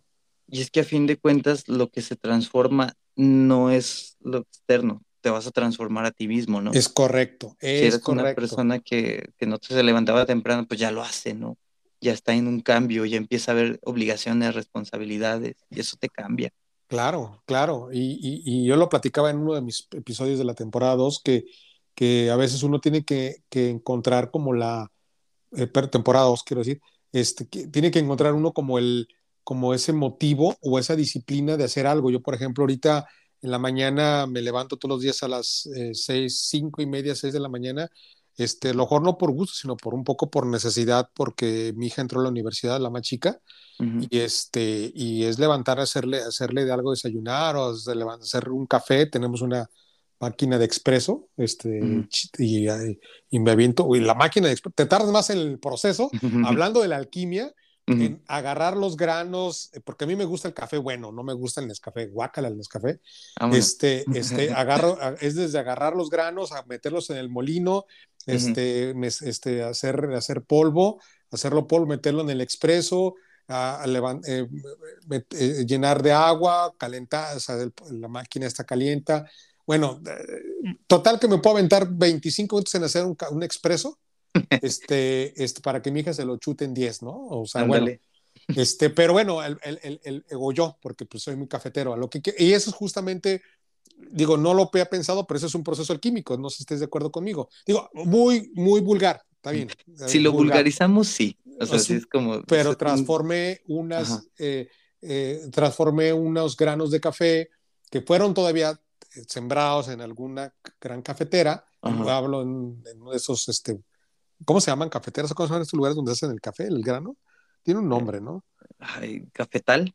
Cafetal, este, y bueno, la mezcla de esos granos y el tostado, y bueno, uno, se, se llama un arte eso de hacer café. Claro. Entonces, entonces el, el, el, eso es parte de, la, de, lo que es la alquimia. Entonces, si lo, también lo trasladas a otras cosas, este, una vez leí algo, un, artículo que tiene que ver más de índole de empresarial y de negocios, que enamórate más del proceso que del resultado. Exacto. Y creo, y creo que es más importante enamorarte del proceso que del resultado mismo. Hoy, ahorita mismo, por ejemplo, este, este proceso, este intercambio de energía que estoy haciendo con EFI y que ustedes lo están recibiendo, es un proceso energético que estamos haciendo con este podcast y estamos ahorita haciendo alquimia. Nefi y yo, al fin de cuentas, sin haberlo puesto de acuerdo, eh, ni tras bambalina, ahorita estamos haciendo un proceso alquímico en el cual estamos transformando esta energía en un mensaje que te va a llegar a ti en un momento dado, a lo mejor en medio del tráfico, en, el, transporte público o en tu casa o donde escuches el podcast y ahí vas a este, ayudarte y, va, y, el objetivo, recuerden el objetivo de este podcast es que siembre ti y que, y que, y que te genere un, algo, que te mueva una pinche fibra y que diga, me voy a mover una chingada y voy a hacer algo, ¿no? Por mi vida, ¿no? Oye, Nefi, este, ya llevamos un buen rato, pero yo no tengo prisa, no sé tú. No, pero, igual. Este, te iba a decir, em, de, las, de las sectas antiguas y de las sectas actuales, este, cuéntame un poquito más, a ver.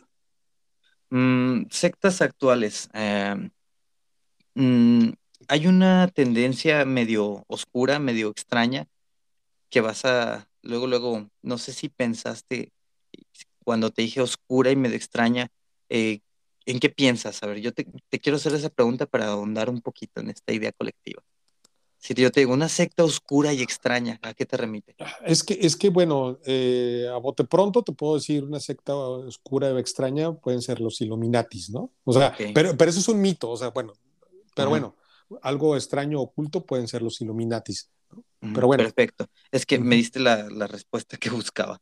Precisamente en, el colectivo así está. Sin embargo, hay un fenómeno que se ha estado dando los últimos años y por los cuales se está luchando por una ley eh, para que haya la cancelación de estas sectas que son el coaching y todas estas cosas. Esta es una secta oscura y peligrosa. Incluso lo diría más que cualquier otra, ¿no? Que los satanistas que ya vimos que son. hablas de los Illuminatis. Ah, no, no estoy ah, hablando de los Illuminati, estoy hablando de las sectas de coach. Ah, de sí, ah, ya te entendí, ya, ya, ya sé. Unas que de repente ponen los cuatro deditos en así al aire. ¿no? Ah. todas esas. ya sé No voy a decir nombres porque igual nos bajan el podcast por derechos de, aparte tengo, por copyright. Tengo conocidos que son buenas personas, sí. para no, no agraviarlos directamente a ellos, porque pues, definitivamente sí se identifican muchos con ellos, mucho con ellos y sí se pueden llegar a ofender, entonces, pues, ¿para qué? No, y es otro sendero, al fin de cuentas, ¿no? Ajá, y lo que te digo, sí es peligrosa y esta palabra de secta va a estar siendo muy sonada en los, te lo, te lo podría asegurar en los próximos años, eh, tanto por los vendehumos, como por, por los que venden cursos de motivación y todas estas cosas, que a fin de cuentas, pues, están haciendo algo, algo sectario, se están separando, pero para vender, para vender ideas, para vender soluciones, para venderte la panacea, que a fin de cuentas pues es falso, ¿no? Pero eso, eh, eso, pero eso también hecho, digo, si lo vemos muy fríamente, Nefi, esto lo ha hecho la religión, la que me digas, durante, desde que el mundo es mundo, ¿no? Sí, pero, digo, no es la primera que voy a mencionar, otra secta muy peligrosa, pues los testigos de Jehová, ¿no? Eh, por ahí hay testimonios que dices, chale, para con los adeptos, híjole, qué difícil. Para con los demás, pues nos van y nos vienen, ¿no? Nomás no les abrimos la puerta y ya no pasa nada. Pero para los que están, sí es, un, es muy tortuoso. Por ahí si alguien puede buscar testimonios de testigos de Jehová, es horrible esta secta. O, eh, los, que están acá en Tonalá también, y bueno, en el oriente de Guadalajara, ¿cómo se llama? Que es muy famosa. La luz del mundo. La luz del mundo, ¿no? ¿No entra ahí? Mm, medianamente. Fíjate que ahí hay un, hay un montón de mitos alrededor de ellos. Eh, no, no quiero defenderlos tampoco, es como que, bueno, no, no puedo ponerme una postura para defenderlos, digamos que sí conozco a dos que tres personas que me han platicado más o menos la onda, la estructura, y es, eh, hacen ejercicios piramidales de apoyo para ellos, lo cual socialmente se me hace algo chido. Lo malo es que como secta o como sección o como sector oculto aparte, pues es solo entre ellos, ¿no? La población les venimos valiendo madre, así tal cual. Y pues chido, ¿no? O sea, ellos en su rollo y toda la sociedad los ataca por estos mitos que les hacen y que dices, órale, ¿no?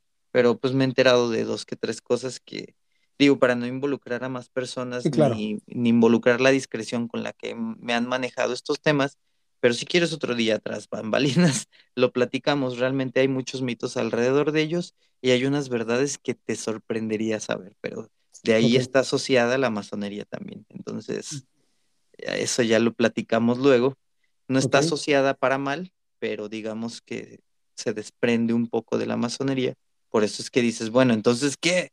¿Qué hacen? ¿Son malos o no son malos? Hay muchos mitos que les generaron, punto. Y pues lo que son ellos, pues no, realmente hay mucha exageración social. Pero sí son, son una secta que se ayudan entre ellos también, una religión. Sí, sí, sí tiene bases religiosas. Pues. Ok. Y regresando a la pregunta original que te dice, ¿sectas antiguas y sectas actuales?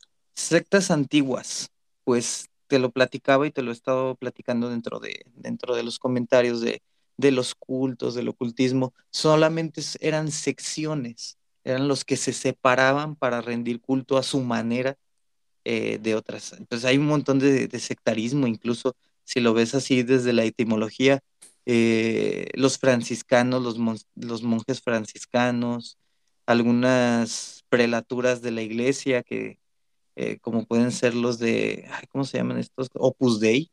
Los del Opus Dei son una prelatura de los católicos, que son una sección, que son una secta, pues por así decirlo, una sección aparte del catolicismo, que igual creen, pero a su manera, muy, eh, radical. Entonces, eh, yo creo que no hay nada negativo ni positivo dentro de pertenecer a una secta, eh, a menos que si estén tal cual dañando, pues algo, ¿no? Que se estén metiendo con los demás. Por eso me, gustó mucho que hayas hecho referencia a los, a los mandamientos satánicos, satanistas, perdón, a los mandamientos satanistas, porque precisamente ellos promulgan esta especie de no sectarismo, ¿sabes? O sea, por más, eh, para que haya sectarismo del dañino, se, necesita el fanatismo.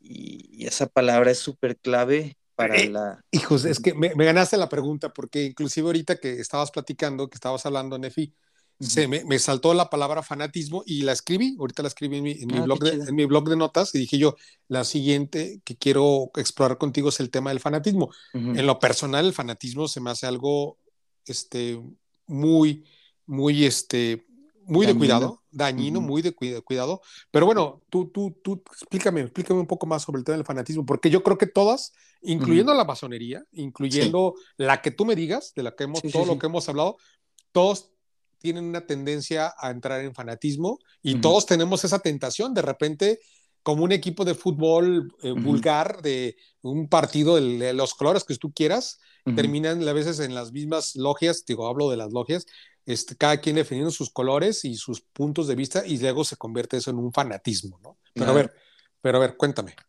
Sí, pues yo creo que es muy dañino desde, desde el punto de que, pues, o sea, está bien que tengas tu creencia, está bien que tú comulgues con ella, que te unifiques o que te religues con tu deidad por medio de tus creencias o tu religión, pero no evangelices a los demás, ¿sabes? Es como de, ¿para qué lo quieres hacer o para qué te lo tomas tan a pecho? Si a fin de cuentas, pues, lo que te platicaba hace rato, ¿no? Parte de la tendencia actual que, que aplico en mi persona es, yo soy súper lógico, yo soy científico, me estoy tratando de basar más en la lógica, pero yo creo en Dios y yo tengo mi creencia y yo tengo mi, mi modo de creer. Incluso por ahí lo digo de broma, aunque sea muy cierto, le digo, soy más católico que los mismos católicos.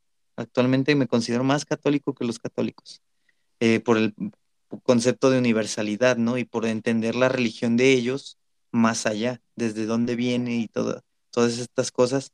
Y sin embargo, no me caso con esa idea, pues no soy el ferviente católico que dice, es que esto es pecado y es que tú no debes de hacer esto. Y ahí dice en la Biblia, no, no, no, no, no. Hay una frase hemos estado repitiendo también, el respeto al derecho ajeno es la paz, es un casi, casi como una especie de valor universal, ¿no? Y lo que dicen los preceptos satánicos, no te metas con nadie, déjalo ser. Y el, fanatismo incurre mucho en esta práctica contraria. Eh, esta práctica contraria es la radicalización de las cosas. Cuando te vas a los extremos a defender o atacar a otros, a ser el, el, satánico de otros, eh, yo creo que ahí ya estás perjudicando algo, ¿no? Estás como, pues no, o sea, mantente abierto. ¿De qué te, de qué te sirve defender un extremo si hay más puntos de vista que puedes explorar por la simple y sencilla razón de ser un humano?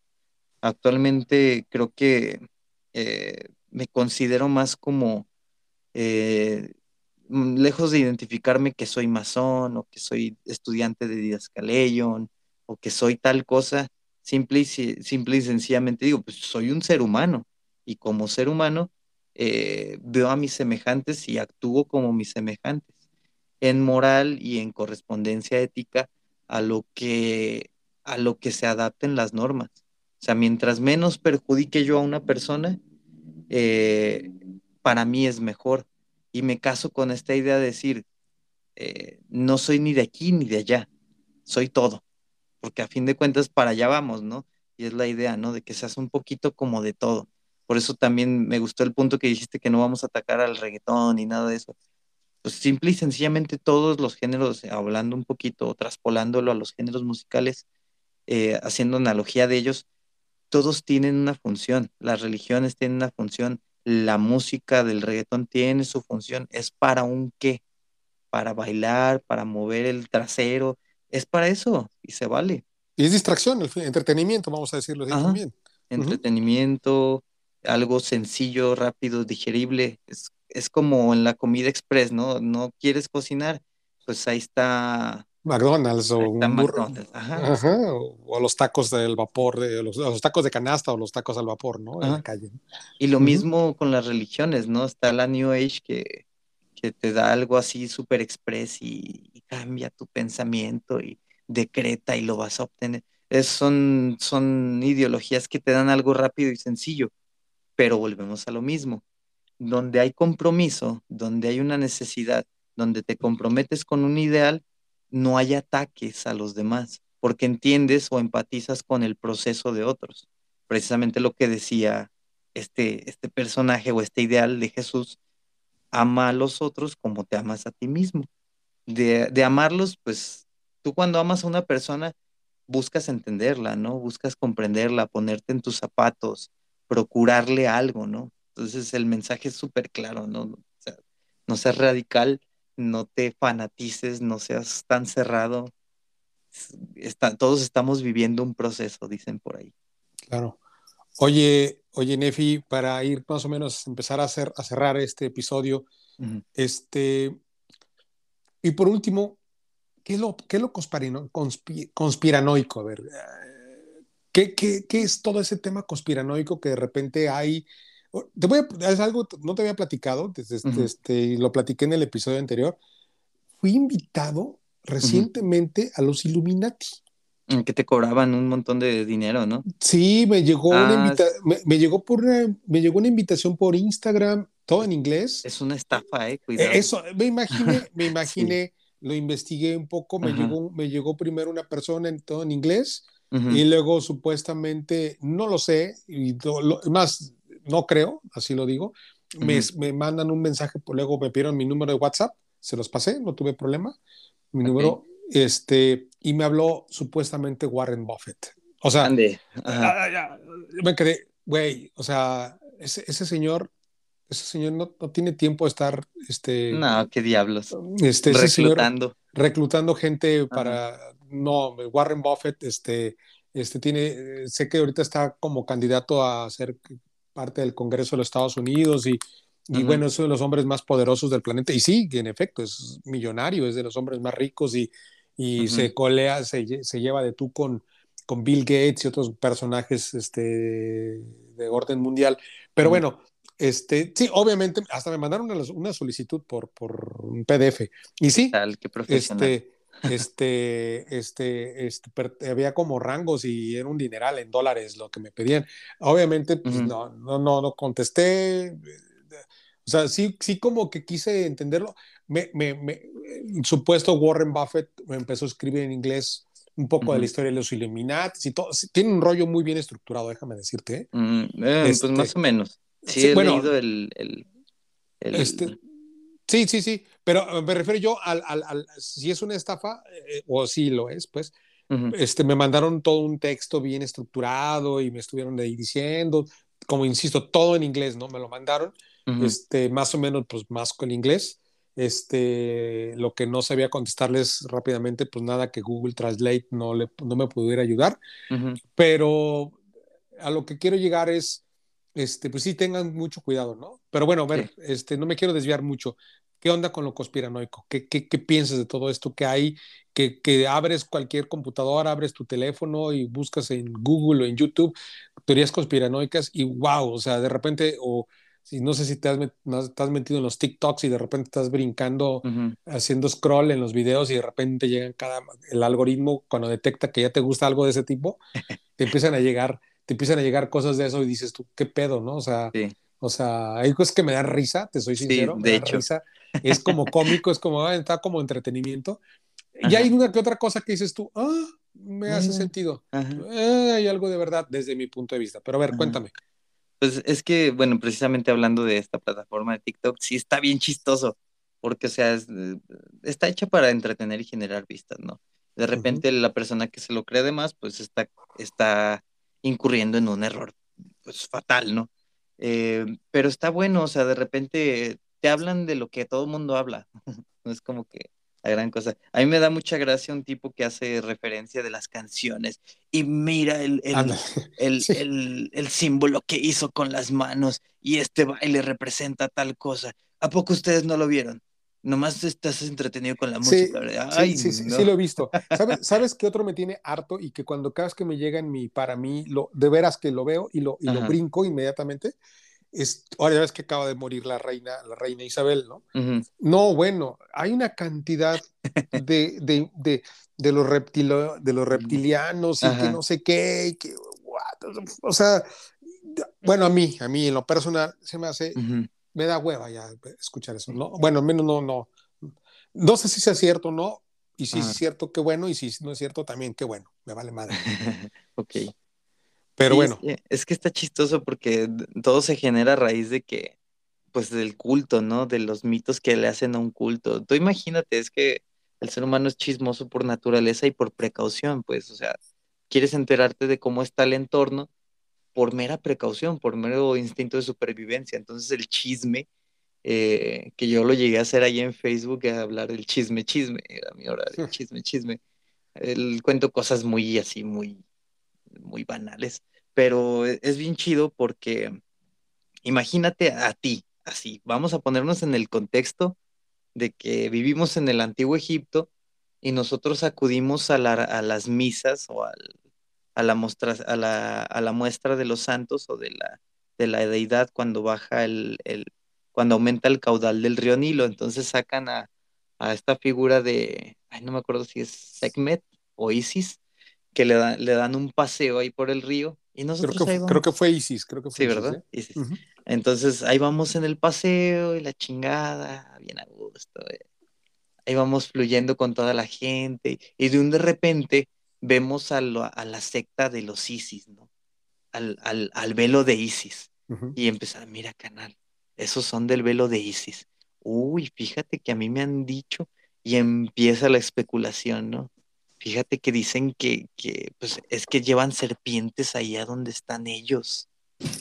Uy, son reptilianos. Y así empieza el mito, el mitote, el mentado mito, ¿no? Y se queda. Entonces, desde este contexto, siempre va a pasar lo mismo, ¿no? ¿Qué pasa en la masonería o qué pasó con los Illuminati? Que era, los Illuminati no duraron mucho, ni siquiera era una, ni siquiera estaban bien fundamentados, tenían como ideales súper eh, fantasiosos, mesiánicos, tomaron muchas figuras que ya existían y muchos textos que ya existían, pero era una propaganda de lo que está buscando el coaching actualmente, convertirse prácticamente en un sectar en sectarios o en un sector de poder. Entonces se desintegran, se deshacen, pero pues obviamente dentro de la masonería pues están los símbolos, el secretismo, ¿y qué crees? que aparece doña, doña Juanchita y doña, doña Chismes, ahí a empezar a especular, oye, fíjate que se juntaban estos tipos y usaban ahí un ojo, el, del tercer ojo, el que sabe que, y empieza ahí la especulación y empieza a hacerse el mitote otra vez, ¿no? ¿A raíz de qué? De que pues es secreto, la masonería tuvo que ser secreta por la persecución todavía de los cristianos y todas estas cosas, que aquí en México fue mucho de la guerra de reforma, los, los reformistas pues eran masones, bien sabido es, y separaron el poder de la iglesia. Entonces, este conflicto de la iglesia, poder y mitote e inquisición, muy por muy bajita la mano, genera chisme, genera rumor, genera intriga de, pues, ¿qué hacen estos güeyes que no dicen? Y pues obviamente dentro de la ritualística es que tenemos el secretismo, ¿no? De mantener todo velado, pero simple y sencillamente por protocolos de cuidado que actualmente son obsoletos, pues. Actualmente encuentras mucha de la mucha, muchas cosas de la masonería y en internet. Muchos han visto ahí que los rituales y que todo eso. Pero pues hacen alusión a lo que la gente conocedora sabe lo que significa, pues. Entonces, si tú sales, eh, vamos poniéndolo en perspectiva, ¿no? Si yo salgo con una serpiente así en la, en la espalda, yo estoy rindiendo un culto a una deidad, yo sé por qué lo estoy haciendo y a lo mejor yo sé por qué una serpiente, es un ejemplo, ¿eh? Es una serpiente, pero si me ve la vecina haciendo eso, va a decir, ay, no, este ya sacó a la serpiente del jardín del, del Edén, a Samael, y, está haciendo un pacto con el diablo. Así es el rumor, así es el chisme, ¿no? Siendo de que yo saqué a mi serpiente solo a pasear. Es mi ritual de, de paseo para que se distraiga con otra cosa, ¿no? Y así es, es que es, es, bien curiosa la gente con, con el tema este de la consparanoia ven un símbolo o ven algo que se asemeja, recuerda que el ser humano pues, es, es simbólico, nosotros aprendemos por medio de símbolos y de imágenes. Es más fácil que se te grabe una imagen. Entonces hacemos marketing o vendemos cosas o vendemos ideas o vendemos creencias eh, con respecto a los símbolos. Entonces por eso es que ves símbolos de la masonería o de los Illuminati de repente en un concierto o que están haciendo un baile referente a esto, porque vende, porque mueve algo dentro de la psique humana. Eso es obvio, está a luces de todo. Y de ellos te van a decir, es que si quieres ocultar algo, ponlo a la vista de todos. Pues sí, cabrón, pero no, no, no te están ocultando nada, te están vendiendo algo. Más bien cuestionate qué te están vendiendo y si lo vas a comprar o no. Todo mundo está vendiendo algo, todo mundo. todo, todo, se trata de vender al fin de cuentas. ¿no? Exacto. Oye, Nefi, para ir cerrando, a ver, este, dime, cuéntame tus conclusiones. ¿Qué, qué mensaje le quieres dejar a la, a la audiencia, a, nuestro, a nuestros este, escuchantes sobre lo que platicamos el día de hoy? Pues eso, o sea, eh, hagan un compromiso consigo mismos. Por ahí eh, hay un podcast que hice hace también como año y fracción que hablábamos de un proyecto de vida eh, dilo, dilo, ¿cómo se llama? Si lo pueden buscar la gente para que lo busque. ¿Cómo se eh, llama? Sociología y Proyecto de Vida por, en el podcast de Argonautas. ¿Está en donde? ¿En Spotify? Y en Está este? en Spotify y en otras que no me acuerdo. Pero principalmente Spotify es la más sencilla que van a encontrar. Solamente okay. no estoy en YouTube, pero en Spotify sí. Okay. ahí está el episodio, que te hagas un proyecto de vida es importante ¿Por qué? Porque eso te va, te, te va a poner una meta, pues, de entrada. Y, con, y el compromiso que tengas eh, con esa meta o con ese ideal, ya sea lo que sea, ¿eh? no, no, tienes que hacerte millonario ni nada de eso. No, no es, aquí no es para venderte esas ideas, sino que trates de ser mejor que tú mismo o que la versión de un día anterior a ti. Eso sí me gustaría que quedara más como el mensaje eh, es un compromiso que lleva mucha disciplina, que lleva mucho ojo en ti mismo, eh, el ojo Illuminati sobre ti mismo. Eh, lo lleva muchísimo, está muy marcado que tienes que, que, estar viendo cómo te comportas, cuáles son tus actividades, qué es a lo que le estás poniendo atención, en qué se vuelca tu atención, si esa atención que estás volcando tantas horas está haciendo algo productivo o la estás desperdiciando. Todo viene de un compromiso, pues. Entonces, con el sendero que te comprometas, con a lo que quieras llegar, tu proyecto de vida, tu proyecto como persona, yo creo que es base eso, ¿no? Que, que tengas un compromiso ante ti mismo, que es, suena fácil, pero es de las cosas más complicadas que hay. Oye, Nefi, ¿qué le puedes decir al Nefi de hace 10 años al Nefi de hoy? O el Nefi, el Nefi de hace, sí, el Nefi de hoy, ¿qué le puede decir el Nefi de hace 10 años? Híjole. Imagínate que e, este, este, este tema de multiverso, este, te puedes desdoblar y puedes ir a viajar, viajar y, le, y puedes encontrarte con tu yo de hace 10 años. ¿Qué le dirías? híjole, va a sonar bien raro, pero se le diría, carnal, relájate un chingo porque estás bien pendejo. sí, sí, sería lo principal que le diría y, y, le añadiría, ¿y qué crees? En 10 años seguimos igual de pendejos. Entonces, ¿Mm? sí, es, es, lo que principalmente le diría, es como de, güey, bájale como mil rayitas a, a todo tu cotorreo, relájate un chingo y empieza a ver a las personas no nada más estás tú. Eso es lo que le diría. Fíjate que yo tengo la fortuna de conocerte de, hace pues ya varios años, no sé si 10 o como por ahí, digo yo. 10 ya. Sí, este, más o menos te conozco de diferentes etapas, reconozco y lo digo ahorita abiertamente que hubo, que hubo una versión del Nefi de hace 10 años que me caía gorda. Sí, también. Este, este, este, y entiendo también que yo caí gordo muchas veces en muchos miembros de la logia.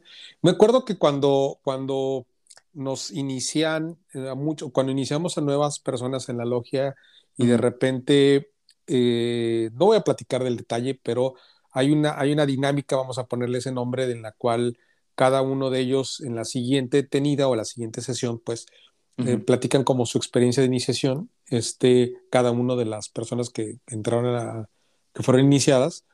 Este, yo recuerdo que les digo mucho y me acuerdo ahorita que, que cuando entras a una logia, este, de repente no todo es color de rosa y tú crees que todo va a ser así como, este, wow, aquí van a estar mis brothers. Sí, sí están, ¿eh? sí, sí lo están, lo digo abiertamente, muchos de ustedes me han echado, me han tendido a mí la mano en, épocas muy difíciles. Así, ah, claro. Este, no quiero decir nombres porque no quiero, no quiero sonar egoístas de los que, a los que, no me acuerdo de todos, pero mucha gente me ha echado la mano. Este, sí es cierto, sí existe una fraternidad como tal y sí existe un tema, si no de repente no te apoyan económicamente, pero sí te apoyan con una palabra o te apoyan con algo, pues siempre, siempre, sí, sí existe, sí existe esa esa, digamos, esa fraternidad este, universal.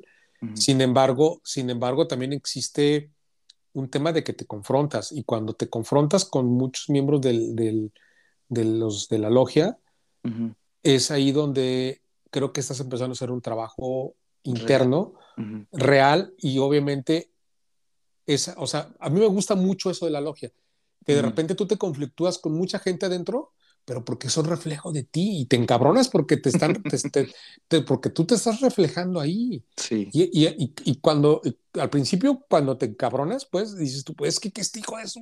¡Ah! Pero cuando lo entiendes, cuando lo entiendes y cuando te cae el 20 de que eso que esa persona te cae es que tú lo tienes, es como que dices tú, ah, mira, es que esa es, ahí está la situación, ¿no? este, ahí está el punto. Entonces, este, yo, yo, yo sí te quiero agradecer, yo sí te quiero reconocer, es la palabra que estoy buscando, reconocer que no es el mismo Nefi de hace 10 años al que, te, al que conozco o al que hoy escuché. Este, hoy, hoy te escucho mucho más maduro y no digo que no haya sido maduro hace 10 años, lo que quiero decir es que hoy te siento más, más, este, siento que toda esa teoría que, que, que por años, desde chavito, desde los 10 años que has leído de libros y diferentes senderos, este, creo que hoy en día te ha ayudado a encontrar tu propio camino. Qué chido por ti, Nefi. Qué chido, qué chido, te, te felicito, este, que, que, me di la oportunidad de conocer otra vez, con, volverte a conocer otra vez y espero que no sea la última vez que platiquemos, no nomás de masonería, quizás hacer este, en, en, en, un café o algo, platiquemos de otros temas y, ¿por qué no?, hacer otro episodio de otro podcast. Estás ah, desde ahorita abierto las puertas de este podcast está abierto a ti el día que tú quieras.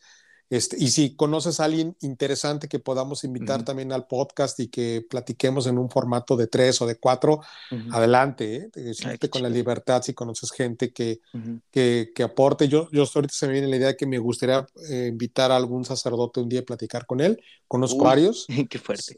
Este, me gustaría un día platicar con un sacerdote, invitarlo al podcast y que platicara y así como de, este, también como, este, y no nomás hablo de temas, este, quizás, este, este, religiosos o de temas este, esotéricos o lo que hablamos ahora, me gustaría un día, y con eso quiero también aprovechar para saludar a tu mamá, una, una, persona que, bueno, tengo la fortuna de conocer a tu mamá, este, una persona que al igual que tú, muy culta, muy, muy, muy leída, este, me gustaría invitar a filósofos, me gustaría invitar a otro tipo de perfiles de personas y, ¿por qué no? O sea, inclusive se me viene ahorita la loca idea de un día, porque otros episodios, si los, no los has escuchado, te invito a que los escuches, Nefi. Claro, los, los, he hecho, los he hecho en exteriores, o sea, lo he hecho en calle, en la calle, y se escucha el ruido de la calle. O sea, este, quizás un día se me está ocurriendo la loca idea de, de, sentarme un día con un homeless, o sea, con alguien que, vive en la, que vive en la calle y a lo mejor este, sentarme con él, invitarle quizás un, compartir con él un pedazo, un pedazo de pan, un, algo, comida, un, algo, y que, me, y, que, y que me cuente un poco su estilo de vida, ¿no? No sé, sería, y no lo digo desde un tema morboso, no, más bien lo digo desde un tema de aprender, de aprendizaje, porque yo sí creo fielmente de que hay que podemos aprender de muchas personas todo, de, todo, hasta de la gente que menos te puedes imaginar, creo que podemos aprender, ¿no? Por ahí tengo una experiencia con un, eh, pues sí, un vagabundo, un homeless, eh, era doctor, o sea, el tipo una eminencia, ¿eh? O sea, platicabas con él y, todavía lúcido, coherente y eso, y sí es una experiencia bastante enriquecedora y, te invita a cuestionarte un montón de cosas. Sí, claro, y, y, hacer tú, y, mover tus, este, tus comodidades. Digo, al fin de cuentas, unos tenemos ciertos privilegios, tenemos una cama, un techo, contamos con un teléfono celular, con una línea telefónica y una serie de cosas que, que ellos se necesitan mucho valor para haberse desprendido de todo y de todo. Y como para a través de desprenderse de todo es volverse a encontrarse consigo mismo. Quizás no lo sé, no, no, no lo sé, nunca, nunca he platicado con uno, pero prometo que próximamente voy a buscar uno y, ¿eh? este, y, platicar con un homeless. Y bueno, finalmente quiero ir cerrando este episodio. Este, muchas gracias a toda la gente que me escuchó, nos escuchó el día de hoy. Como les platicaba en los episodios anteriores, eh, muchas veces es un monólogo, yo, yo hablo solo, pero me, me, gusta mucho este formato de formato como de entrevista, como el que platicamos hoy. Hicimos un, un ejercicio muy padre de, de, este, de dialéctica entre Nefi y yo. Este, esta dialéctica ayuda mucho. Yo aprendí mucho. Gracias, Nefi, nuevamente. te agradezco que, que, el arquitecto del universo te proteja muchos años más. igualmente, y, a, ti, y a tu familia, a tu, a tu hijo. Este, Igual para tu familia. Y de verdad, de verdad, Nefi, gracias por, por, por, compartir esta información, por compartir tu energía conmigo. De verdad, te quiero, te lo digo abiertamente. No, yo también te quiero mucho. Te, quiero, te quiero mucho, como muchos de, la, de la gente que quiero de mi logia y que ojalá un día pueda nuevamente este, ir a visitarlos y, y, y que conversemos. Te invito, Nefi, nomás para finalizar, este episodio, si a medida de que tú puedas, compártelo entre más gente si puedes, invita a los, a los, a los miembros de la, de, la logia que lo, que, lo, que lo escuchen y que si les late, que lo compartan y que también este, a, los miembros de, de, las otras este, órdenes en las que tú estás, si, si tú lo ves así propicio, compártelo. O hay gente de, ahora sí que gente, gente común y corriente, este, gente del mundo profano que, que escuchen. La idea es que esto quitar mitos, mitos y muchas cosas que alrededor de las sociedades secretas y que vean que esto, si te late y te resuena, pues, pues, este, este, adelante, ¿no? Este, em, yo sí, si un día quieren alguien de, mi, de la audiencia, quiere entrar a una logia y quieren que les platique un poco, los invite o por lo menos los acerque. Yo ahorita no estoy, yo estoy ahorita, yo estoy en sueños, no soy de manera activa. Mándenme un correo a victorhceja.gmail.com este, búsquenme en redes sociales, próximamente las publicaré, no tengo, he tratado de ser también muy discreto en eso, pero bueno, estoy en Facebook, estoy en, estoy en Twitter y estoy en Instagram como Víctor Ceja, busquen Víctor Ceja, este, y también estoy en, este, en TikTok, también normalmente TikTok uso, lo uso como plataforma de promoción para nuevos escuchantes, la verdad es que es impresionante el algoritmo, lo he estado estudiando en los últimos meses, es impresionante cómo cómo difunde. ¿eh? O sea, de verdad, sí, sí hay un antes y un después cuando difundes cosas a través de TikTok. Este, Nefi, unas últimas palabras. Eh, pues agradecerte, Víctor. Digo, me comentabas eh, de muy manera personal que te está sirviendo también como terapia. Créeme que también a mí esta invitación es como otro despeje. De hecho, me anima mucho a continuar con el podcast y agradecerte que también cuando yo empecé con el mío, sí fue mucho la motivación que tú me diste, sí fue así como que, digo, ahorita ya no lo he retomado, pero la neta es que ahorita, justo con, con este día, con esta charla, es como de ese chispazo de, hey, síguele. Y es bien, es bien chingón tener gente como tú alrededor. Digo, lamentablemente, pues nos hemos distanciado por diferentes circunstancias, lo cual sí me pesa, así digo, ay cabrón, cómo me hubiera gustado estar en este proceso o en esta cosa. Pero a veces así es la vida, ¿no? Y también, eh, pues nada, agradecerte, mandarte todas las bendiciones posibles, eh, que sigas con buena salud y saludos a tu familia y a todos tus radio escuchas. Claro, claro, Nefi. Pues muchas gracias, muchas gracias, hermano. Te mando un, abrazo, tú sabes, fraterno. Este, bien recibido. Y bueno, es cuanto. buenas noches, buenos días, buenas tardes. Hasta luego.